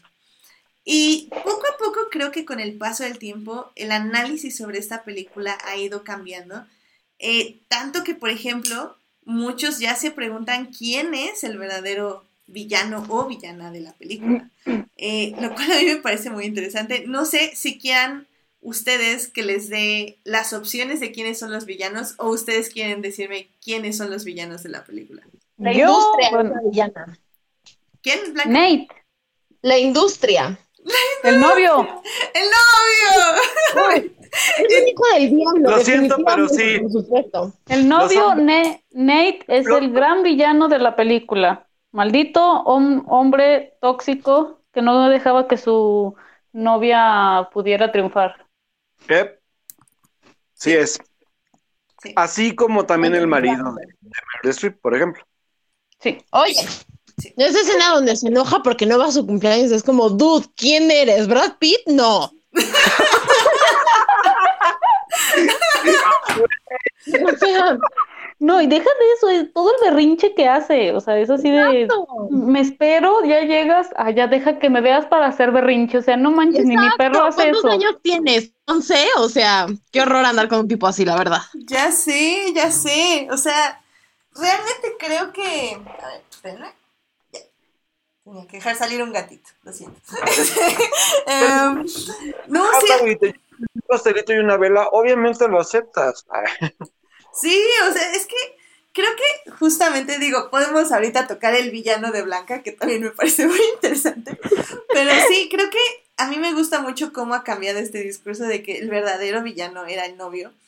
En este aspecto de que sí, de que no apoyaba, o sea, él era un cocinero, se supone que sus horarios también eran como muy complicados. Tienes una novia que sí la están explotando laboralmente porque tampoco romanticemos el trabajo de Andy. O sea, realmente Sí, no, Meryl Streep era una persona, una jefa muy, muy mala y muy explotadora y muy horrible. Claro. Que sí le enseñó mucho, estoy de acuerdo. Pero digamos. Vamos a hacernos la pregunta. ¿Qué diría Lenin si viera el diablo vista la moda sobre los derechos laborales? Buenísima pregunta. Eh, Es la Me pregunto pregunta. Me pregunto lo mismo, ¿sabes? mm, Miren, por, por ejemplo, este Jorge Arturo Aguilar está diciendo, este, no Jorge Arturo, hoy andas con todo, ¿eh? Dice, Miranda es la villana eh, por ser una jefa, una mala jefa explotadora y el novio solo quería salvarla de su jefa tóxica. Mm, Nah. no, Andy, no, Andy, Andy no necesitaba ser salvada. atención. Yo digo también. ¿Cómo, cómo? Andy no necesitaba ser salvada, ella se iba, ella dijo, voy a estar aquí un año, y estuvo ahí un año y se fue. Me- menos de un año. porque- Bueno, sí, o sea, ella, No, y la verdad es que el novio no lo hacía por ella, o sea, lo hacía porque no le estaban dando la atención que según él necesitaba. O sea, era también una, un, un personaje bastante absorbente que era yo, yo, yo. Ah, O sea, Sí. repitiendo la misma escena. Una cosa es que no estés de acuerdo en la forma en la que está trabajando la persona con la que andas y eso está bien, pero hay formas de hablarlo. Pero eso de esperarte despierto para que cuando llegues, porque no pudiste escaparte, escaparte de un evento laboral y quieres hacer berrinche porque no te felicitaron en tu cumpleaños, o sea, eso es tóxico. Sí, estoy de acuerdo. Sí, creo que, creo que hay maneras y, y justamente creo que una manera es hablarlo. y justamente sí, sí, si alguien está siendo absorbido por su trabajo de muy mala manera, sí, obviamente hay que decirle, oye, ¿sabes qué? Hay cosas más importantes en la vida, pero también llegó el punto que Andy lo disfrutaba mucho. O sea, a mí me gusta mucho cómo hacia el final de la película ella misma defiende a Miranda, o sea, diciendo que es, o sea, que ¿qué ella tanto- como que se da, se da Ajá. cuenta de todo lo que ha hecho Miranda para llegar a donde está, o sea, ella Claro. ve que, y precisamente que como dicen, en un mundo de hombres no fue nada fácil para Miranda llegar ahí y que ahora eh, esto que se ve mucho en todo el mundo que cuando ya llega a cierta edad pues ya quieren quitarla y ella dice, ah, caray, no. Y se puede interpretar como hasta un síndrome de Estocolmo, en el sentido de que ves a, o sea, como que este, bueno, es que no sé si sea el síndrome de Estocolmo o nada más como una admiración ciega, porque, Exacto. ajá, Ah, Voy, voy a aclarar aquí algo, un punto muy importante, porque sí lo vemos como que la película tiende a decir que es un síndrome de Estocolmo porque es como de me enamoré de mi jefa loca y tóxica, pero no, porque también la película trata un poco de eso, ¿saben? Como de conocer también, o sea, o sea, ella tuvo la oportunidad de ver a fondo la vida que tenía ella como jefa, más allá de lo que la gente veía en la parte Sí. como superficial. Eso es muy importante para el desarrollo de la cinta, porque después de ahí vamos viendo que no es un síndrome de Estocolmo, porque al final de cuentas ella entiende el, el papel que está jugando ella como jefa, pero también como madre, como jefa de familia, como madre, como esposa, como mujer. Eso es, creo que es lo relevante, y sobre todo porque hay una frase que me encanta de la película, que es esta parte de todas quieren ser como nosotras. claro. Sí, Pero no, pero no en el aspecto de, porque yo sé que, o sea, eh, el contexto no sé cómo lo entiendan ustedes, pero para mí no es el contexto de, de todas quieren ser exitosas como nosotras. Más bien, todas quieren ser estas mujeres tenerlo. que deciden, que deciden tener este tipo de vida sin tener miedo a perder lo que tienen. Aunque Eso- realmente sí lo están perdiendo y sí lo están Claro, sintiendo. pero a final de cuentas Es también hablar de que obviamente el éxito está ahí sin que ellas sepan qué hay detrás de ese éxito, ¿sabes? Claro. Porque es lo que pasa con Miranda, o sea, Miranda al final de cuentas todos saben que es exitosa, pero no saben lo que está padeciendo detrás, que al final de cuentas pues pues Andy sabe lo que es, ¿no? Y, y, y esa es parte de la admiración. Sí. O sea, es como, como, porque aparte es un reflejo extraño, porque ella es, después de lo del cumpleaños, ella ve también un, un, un caso similar en, en Miranda, que es este rollo de la pelea con el marido y de los hijos, todo el rollo, y es como de, wow, o sea, no soy la única que, que está padeciendo de este tipo de, pues, de relaciones como, como fuertes, ¿no? Eso es, creo que aún más valioso. Y te voy a decir otra cosa, yo creo que hay como un discurso también muy adelantado a su época ahí, o sea, que lo hace de cierta forma de una crítica de cómo, o sea, una mujer que está en una posición de poder siempre tiene que tener ese conflicto de alimentar a la familia y alimentarse ella profesionalmente, y que es una pregunta que casi no se toca en los hombres de éxito, ¿sabes?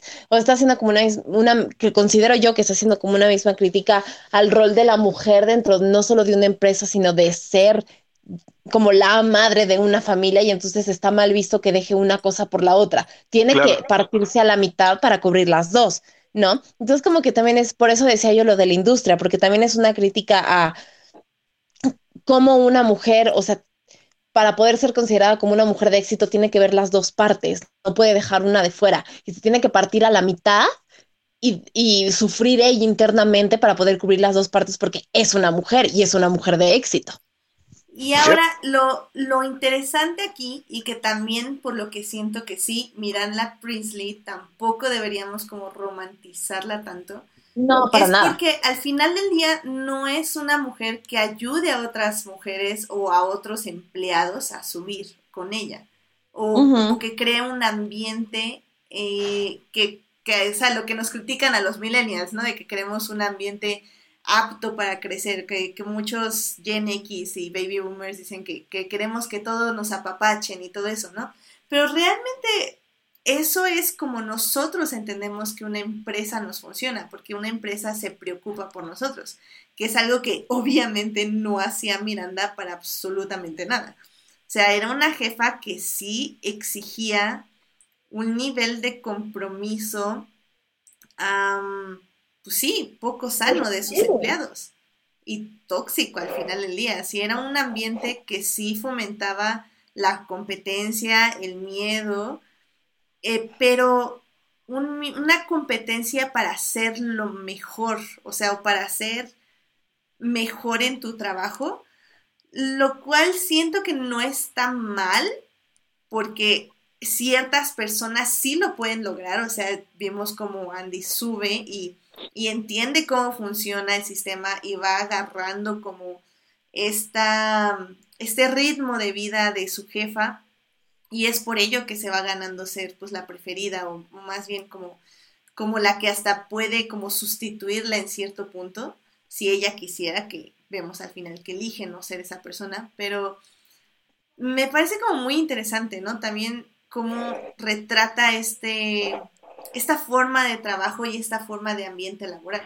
Sí, bueno, ya que, o sea, en ese aspecto sí también hay que, bueno, meto un poquito al personaje de, de Emily, o sea, que antes de Andy, ella, Emily, como que apuntaba a hacer eso, ¿no? O sea, esto es precisamente eso, ¿no? De que, o sea, un día puedes ser tú y te descuidas y al siguiente día ya es otra persona la que va a estar sobre de ti, o sea, toda esa competencia que, que existe en el área laboral. Y que sí es cierto, o sea, al final del día eh, creo que, que sí, o sea, no puedes dar por sentado cosas, o sea, tienes que estar siempre aprendiendo y ser la mejor. Y en cierta forma, ah, es que no sé, es, es, un tema difícil y por eso creo que es una gran película, porque ¿qué, ¿qué le faltaba a Emily para hacer lo que era Andy? O sea, le faltaba como esta mirada fresca al mundo de la moda, le faltaba el, tipo de empatía que tenía Andy, le faltaba... O tal, vez, simplemente no lo tenía, ¿no? O sea, bueno, a veces esas lecciones duras de la vida de que pues no es lo tuyo y hay otra persona que aunque no lo quiera, lo tiene. Claro, es tener la madera de líder, como quien dice, ¿no? Sí. Qué difícil, o sea... la verdad es que, como dices, es una película que con el tiempo ha cambiado mucho la perspectiva. También, por ejemplo, eh, estaban mencionando en el chat el personaje de Stanley Tucci. Por ejemplo, él, o sea, yo creo que si hubiera sido una persona más como Miranda, de ninguna forma le hubieran quitado el puesto que le hubieran dado. O sea, él, él como que estaba esperando una recompensa sin hacer nada al respecto para asegurar esa recompensa. Lo cual no digo que sea malo, simplemente no estaba en su carácter. O sea, no es como, o sea, es como si Miranda hubiera sabido que le iban a quitar el puesto y no hubiera hecho nada al respecto. Eso es lo que hizo el personaje de Stanley Tucci. No hizo nada al respecto para asegurar lo que le habían prometido. Y esa es otra forma de ser, que no es mala, simplemente es eso. y pues ya, o sea, como él dice, y ni siquiera se enoja, no dice como, ah, ya, mugre Miranda, voy a renunciar. Dice, no, pues ya, me lo pagará algún día y tengo que creer eso, punto. Y tú así como, damn. Sí, y ahí sí es esa fidelidad, o sea, como esa fidelidad ciega, ¿no? Claro. O sea, Y que es, que es otra no. razón por la que el personaje de Andy se despega de todos los demás, porque al final del día Miranda le dice, Miranda, tú puedes ser yo, tú puedes Sí, eh. heredar este imperio, tú puedes ser, Sí. o sea, la siguiente Miranda Princely, y ella dice, no, yo no quiero ser eso, que es otra, otra em, cosa que define su carácter y que define quién es ella lo cual me parece increíble. Es una forma de verse no a través de los, bueno, más bien de verse a través de los ojos de los demás, pero al mismo tiempo llegar a un juicio sobre ti misma y de decidir si quieres ser esa persona o no serlo. O sea, que me parece que es algo que no muchos pueden hacer o podemos hacer en ciertas etapas de nuestra vida y que ella lo pudo hacer al final de la cinta, lo cual me parece increíble. Sí, pero al final, o sea, me gustó que Andy ahora sí que haya mm, probado poquito de ese mundo para decidir que no lo quería, ¿no? O sea, y no nada más fue así como, no lo quiero. O sea, Sí. también hay que aventurarse poquito. Sí. Y al final aprendes cosas, digo, Sí, aprendí a vestirse increíblemente. aparte, aparte de todo lo demás, Sí. obviamente. Sí, o sea, aprendió a, en cuanto levanta su manita, llega un taxi en Nueva York porque es lo más fácil del mundo, ¿verdad? Sí, es que te tienes que vestir así, Monse, es lo que tú Exacto, sabes. sí. Sí, o sea, bueno, bueno, precisamente la primera escena es literal eso. Sí. Ay, Dios. Qué cosas, Chihuahua. Y aparte te dan una buena lección sobre moda, sobre presentación. O sea, creo que es un poco como dicen los de Queer Eye, ¿no? De que vestirte mal, o sea, no está mal vestirte como tú quieras vestirte. El punto es que te vistas como te haga sentir mejor, como que te haga sentir una persona valiosa. Y a veces sí la vestimenta refleja personas, unas personas que, que no somos. Y a veces nada, sentirte sexy es lo que te ayuda a tener un mejor día. No necesariamente que te tengas que poner Gucci o whatever marcas inserten aquí que ustedes saben. Este, pero simplemente el hecho de que te veas en el espejo y digas, hola sexy, ¿cómo estás? Así, no sé, ¿saben? O sea, me, me parece como una muy buena lección que en Queer la pueden tener de una manera más linda, no tan golpeada. Pero me parece relevante me parece importante, no sé. No sé cómo sientan ustedes. Sí, definitivamente. O sea, yo siempre, más en los últimos años, la moda ha dejado de ser como solamente un aditamento bonito para vernos decentes, ¿sabes? Sino que creo que, sobre todo con todos los movimientos feministas increíbles que ha habido en los últimos años y muchas cuestiones, se ha convertido en una forma de expresar una personalidad. Y, y justo ayer o antier estaba viendo una entrevista que le hicieron a Billie Eilish y que ella decía, o sea, yo me he visto de la forma en la que me he visto porque es una forma de que la gente no me juzgue. O sea, que vean más allá de si yo estoy gorda o flaca o si tengo forma o si no tengo forma. Y como que siento que justo también lo que hace El Diablo Viste la Moda es que además de enseñarte que la presentación es buena, o sea, te enseña cómo la moda se basa en las personalidades de las personas, ¿no? Y yo creo que inclusive la forma en la que Andy se viste demuestra mucho su personalidad, sobre todo al final, cuando sale de este mundo y la vemos en una escena cuando va a hablar con el, en su nuevo trabajo con el periodista y demás, que es, o sea, sigue teniendo su propia presencia, pero aprendió algo. Y está muy padre porque es una forma diferente de ver a la moda y de inclusive ver a las, a las modelos solamente como los maniquís que traen el, a Prada o algo así, ¿sabes? Sino que realmente como que ha tomado su propia personalidad y creo que eso está muy padre. Sí, estoy de acuerdo, estoy de acuerdo. Em, Dan Arellanos en el chat nos me pla- plantea una interesante pregunta, que es que si les hubiera gustado ver una secuela de la película. No, Mm, yo Acuérdense creo que sí la puede haber, Es que ¿eh? sí hay, sí hay libro. pero no creo, Pero- o sea, no. No sé qué tan relevante sería, porque la verdad tendría que leer el libro, pero no, no, no sé, no estoy del todo convencida.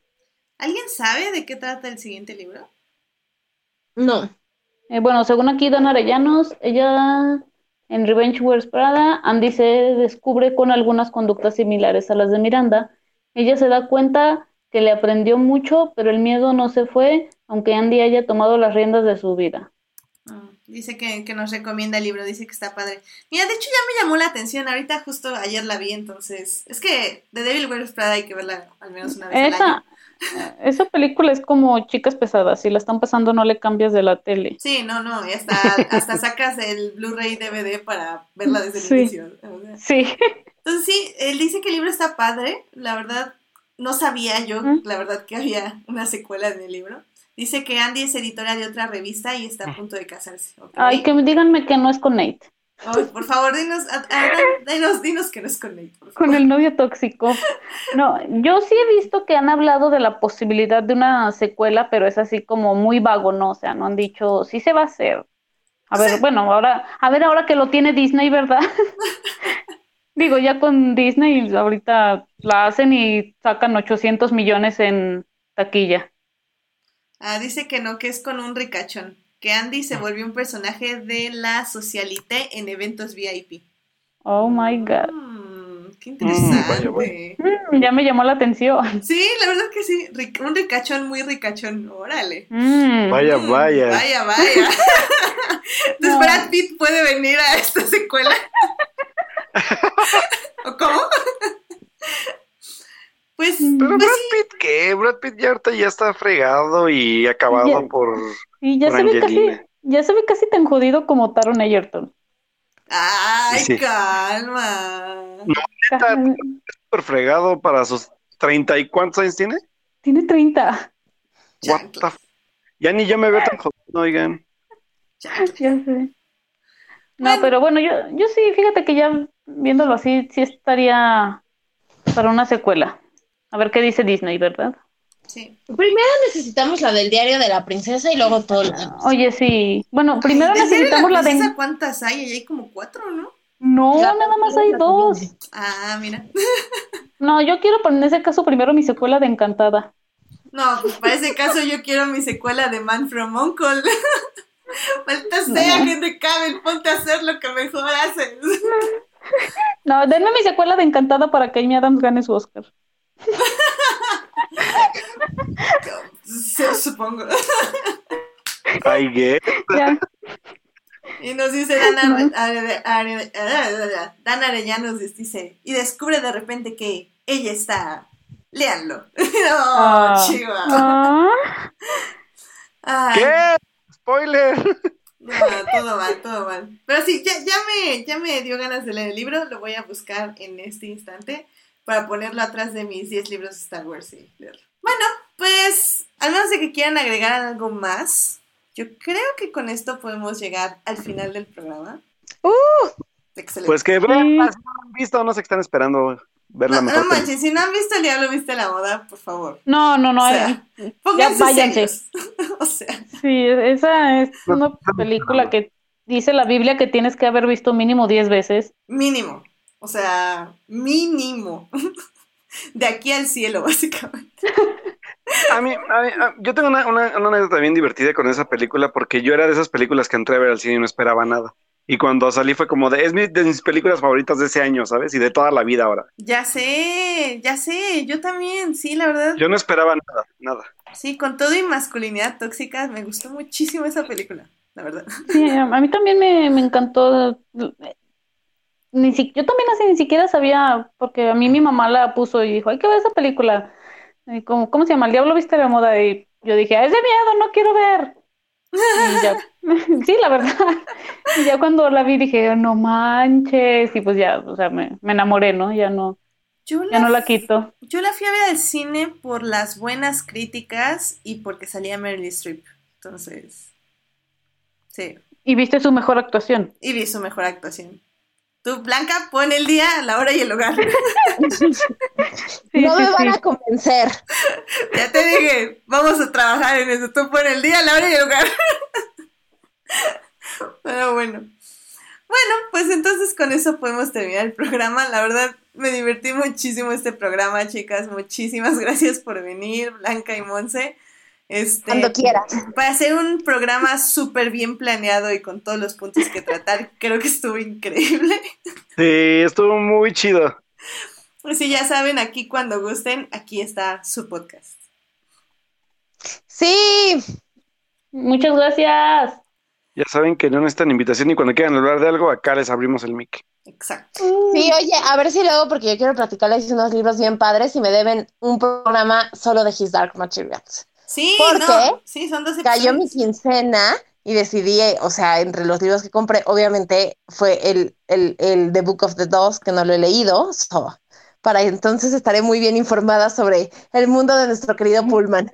Excelente. Sí, yo también, la verdad, antes del programa especial de His Dark Materials, que espero que sea como unas semanas antes de que se estrene este, la serie, sí me gustaría a mí también releer los libros. Aunque yo creo que como voy, creo que mejor voy a bajar eh, un audiolibro o algo así, porque si no, esto no va a avanzar. Pero sí, No, sí que sé. tengo muchísimas ganas de re- releerlos y obviamente leer este nuevo libro, así que me voy a apurar, me voy a apurar para llegar igual bien informada a ese podcast. Muy bien. Muy bien. Pues, eh, Blanca, ¿dónde te puede encontrar nuestros escuchas? Pues ahorita en ningún lado, o sea, te- literalmente porque estoy un poco desconectada de las redes y así, Eh, pero estoy en Instagram como blanca-silvia. En algún punto pronto les voy a pasar otra vez el blog, pero tiene como un mes y medio que no he posteado nada y no voy a postear nada en el próximo mes y medio, entonces creo que no tiene mucho caso pasarles eso. Sí, así que si tienen un mensaje para Blanca en su Instagram o avísenos y nosotros se lo pasamos. Sí, Por- porque Facebook está muerto y es hora de que todos lo aceptemos. Wow. Blanca con pura declaración fuerte este programa. Muy Sí, bien. ¿eh? ¿Qué pasa? No, ya no voy a decir nada. no, no, tú sigue, tú sigue. Monse, ¿a ti dónde te pueden encontrar? A mí generalmente en Twitter me encuentran como arroba montsebernalg. Ahí podemos platicar de, pues es Twitter, ¿no? Ahí todos somos expertos en todo, hay de física nuclear, de lo que quieran. Me gusta mucho hablar de cine, televisión y obviamente NFL, que estamos a 66 días del kickoff. Y Uh. también en, en Instagram como 13 Montserrat y en la cuarta pared, que está en Facebook. Excelente. También podemos confiar que nos vas a recordar a qué hora son los partidos de, de la Copa Femenil, ¿verdad? Obvio, mañana es la primera semifinal a las 2 de la tarde entre Estados Unidos e Inglaterra. Oye, una pregunta, ¿dónde lo estás viendo? eh, o bueno, ¿dónde se puede ver en cable? En cable se ve en Univisión TDN. Univisión, perfecto. Ya, para mañana igual. buscar el canal.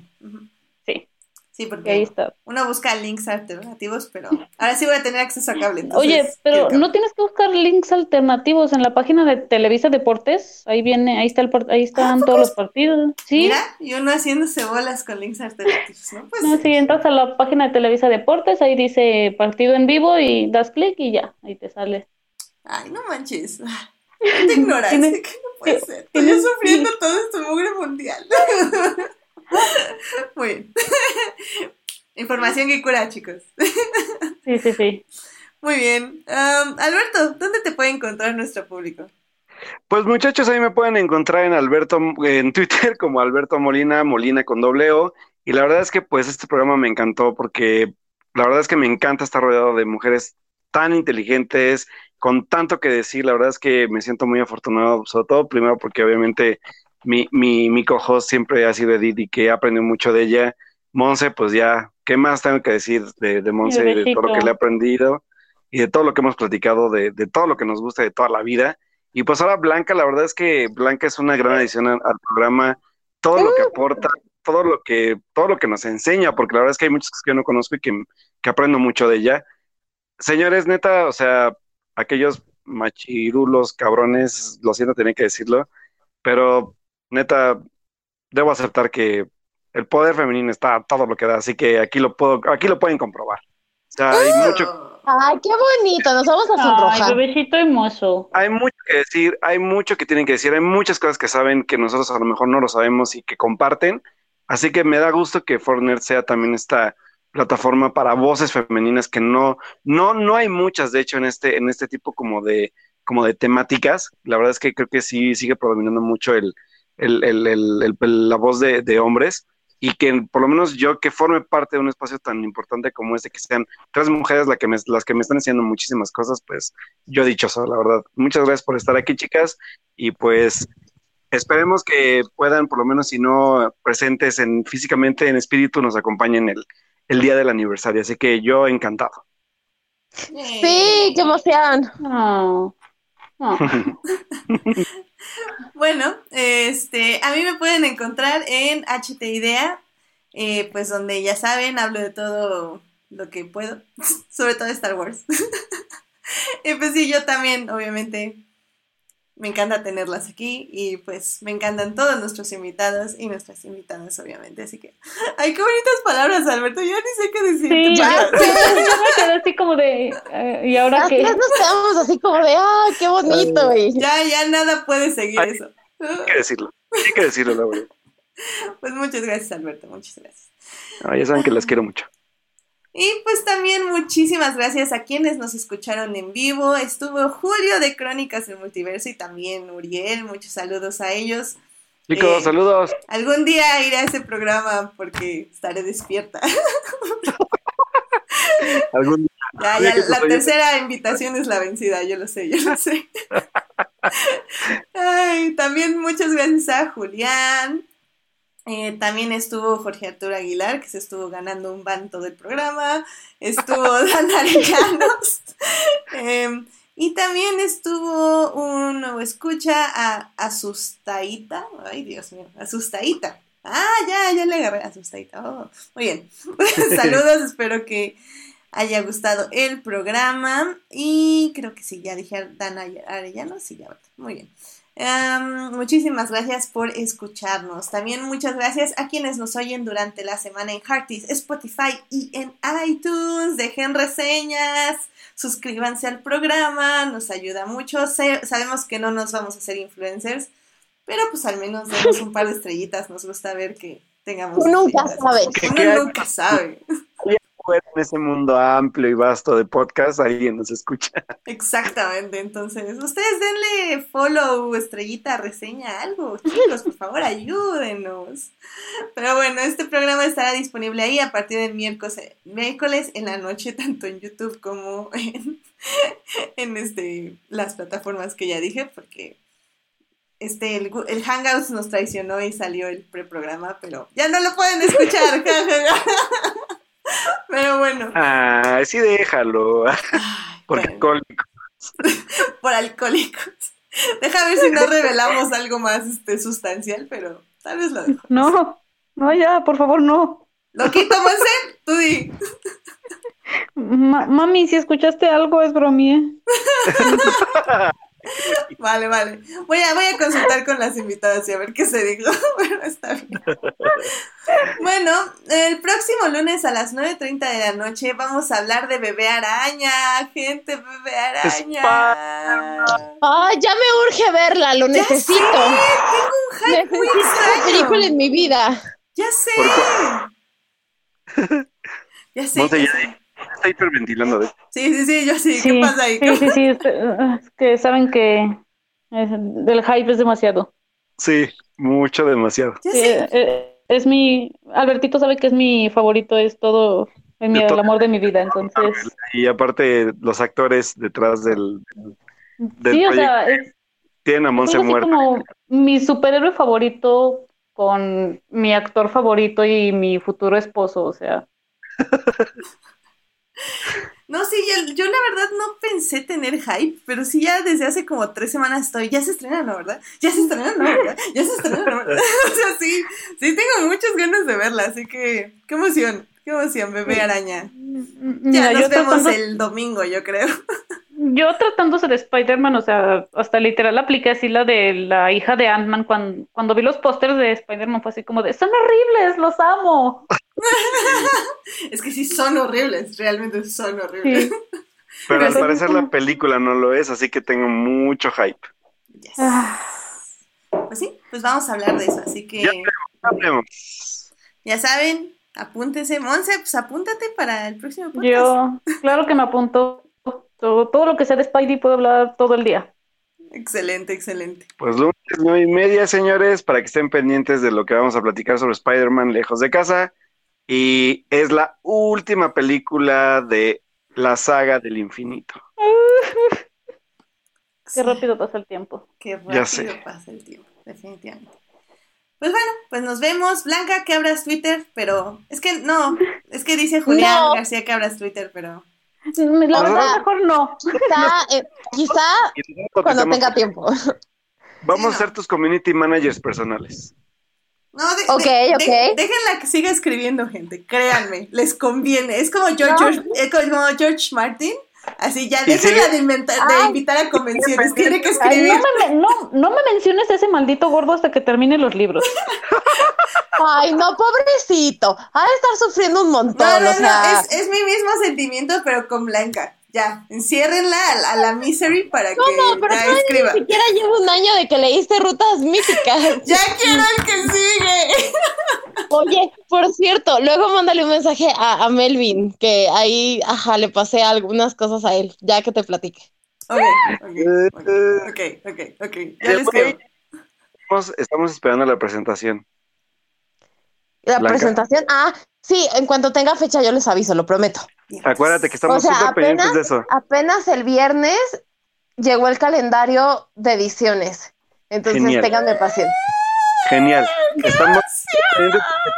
Ay, ya sé, ya sé. No. Los foros tenemos que estar ahí. Sí. Sí, claro, todos están súper invitados. Eso. Yes, yes. No, y hasta, hasta vamos a comprar copias para regalarlas. Yo lo Eso. firmo. por supuesto, No, no, no. por supuesto que sí. Qué emoción. Yes. Qué emoción. Bueno, pues nos vemos la siguiente semana. Muchas gracias por venir, chicas. Cuídense todos. Que tengan una muy buena noche. Adiós. Adiós. Bye. Bonita semana.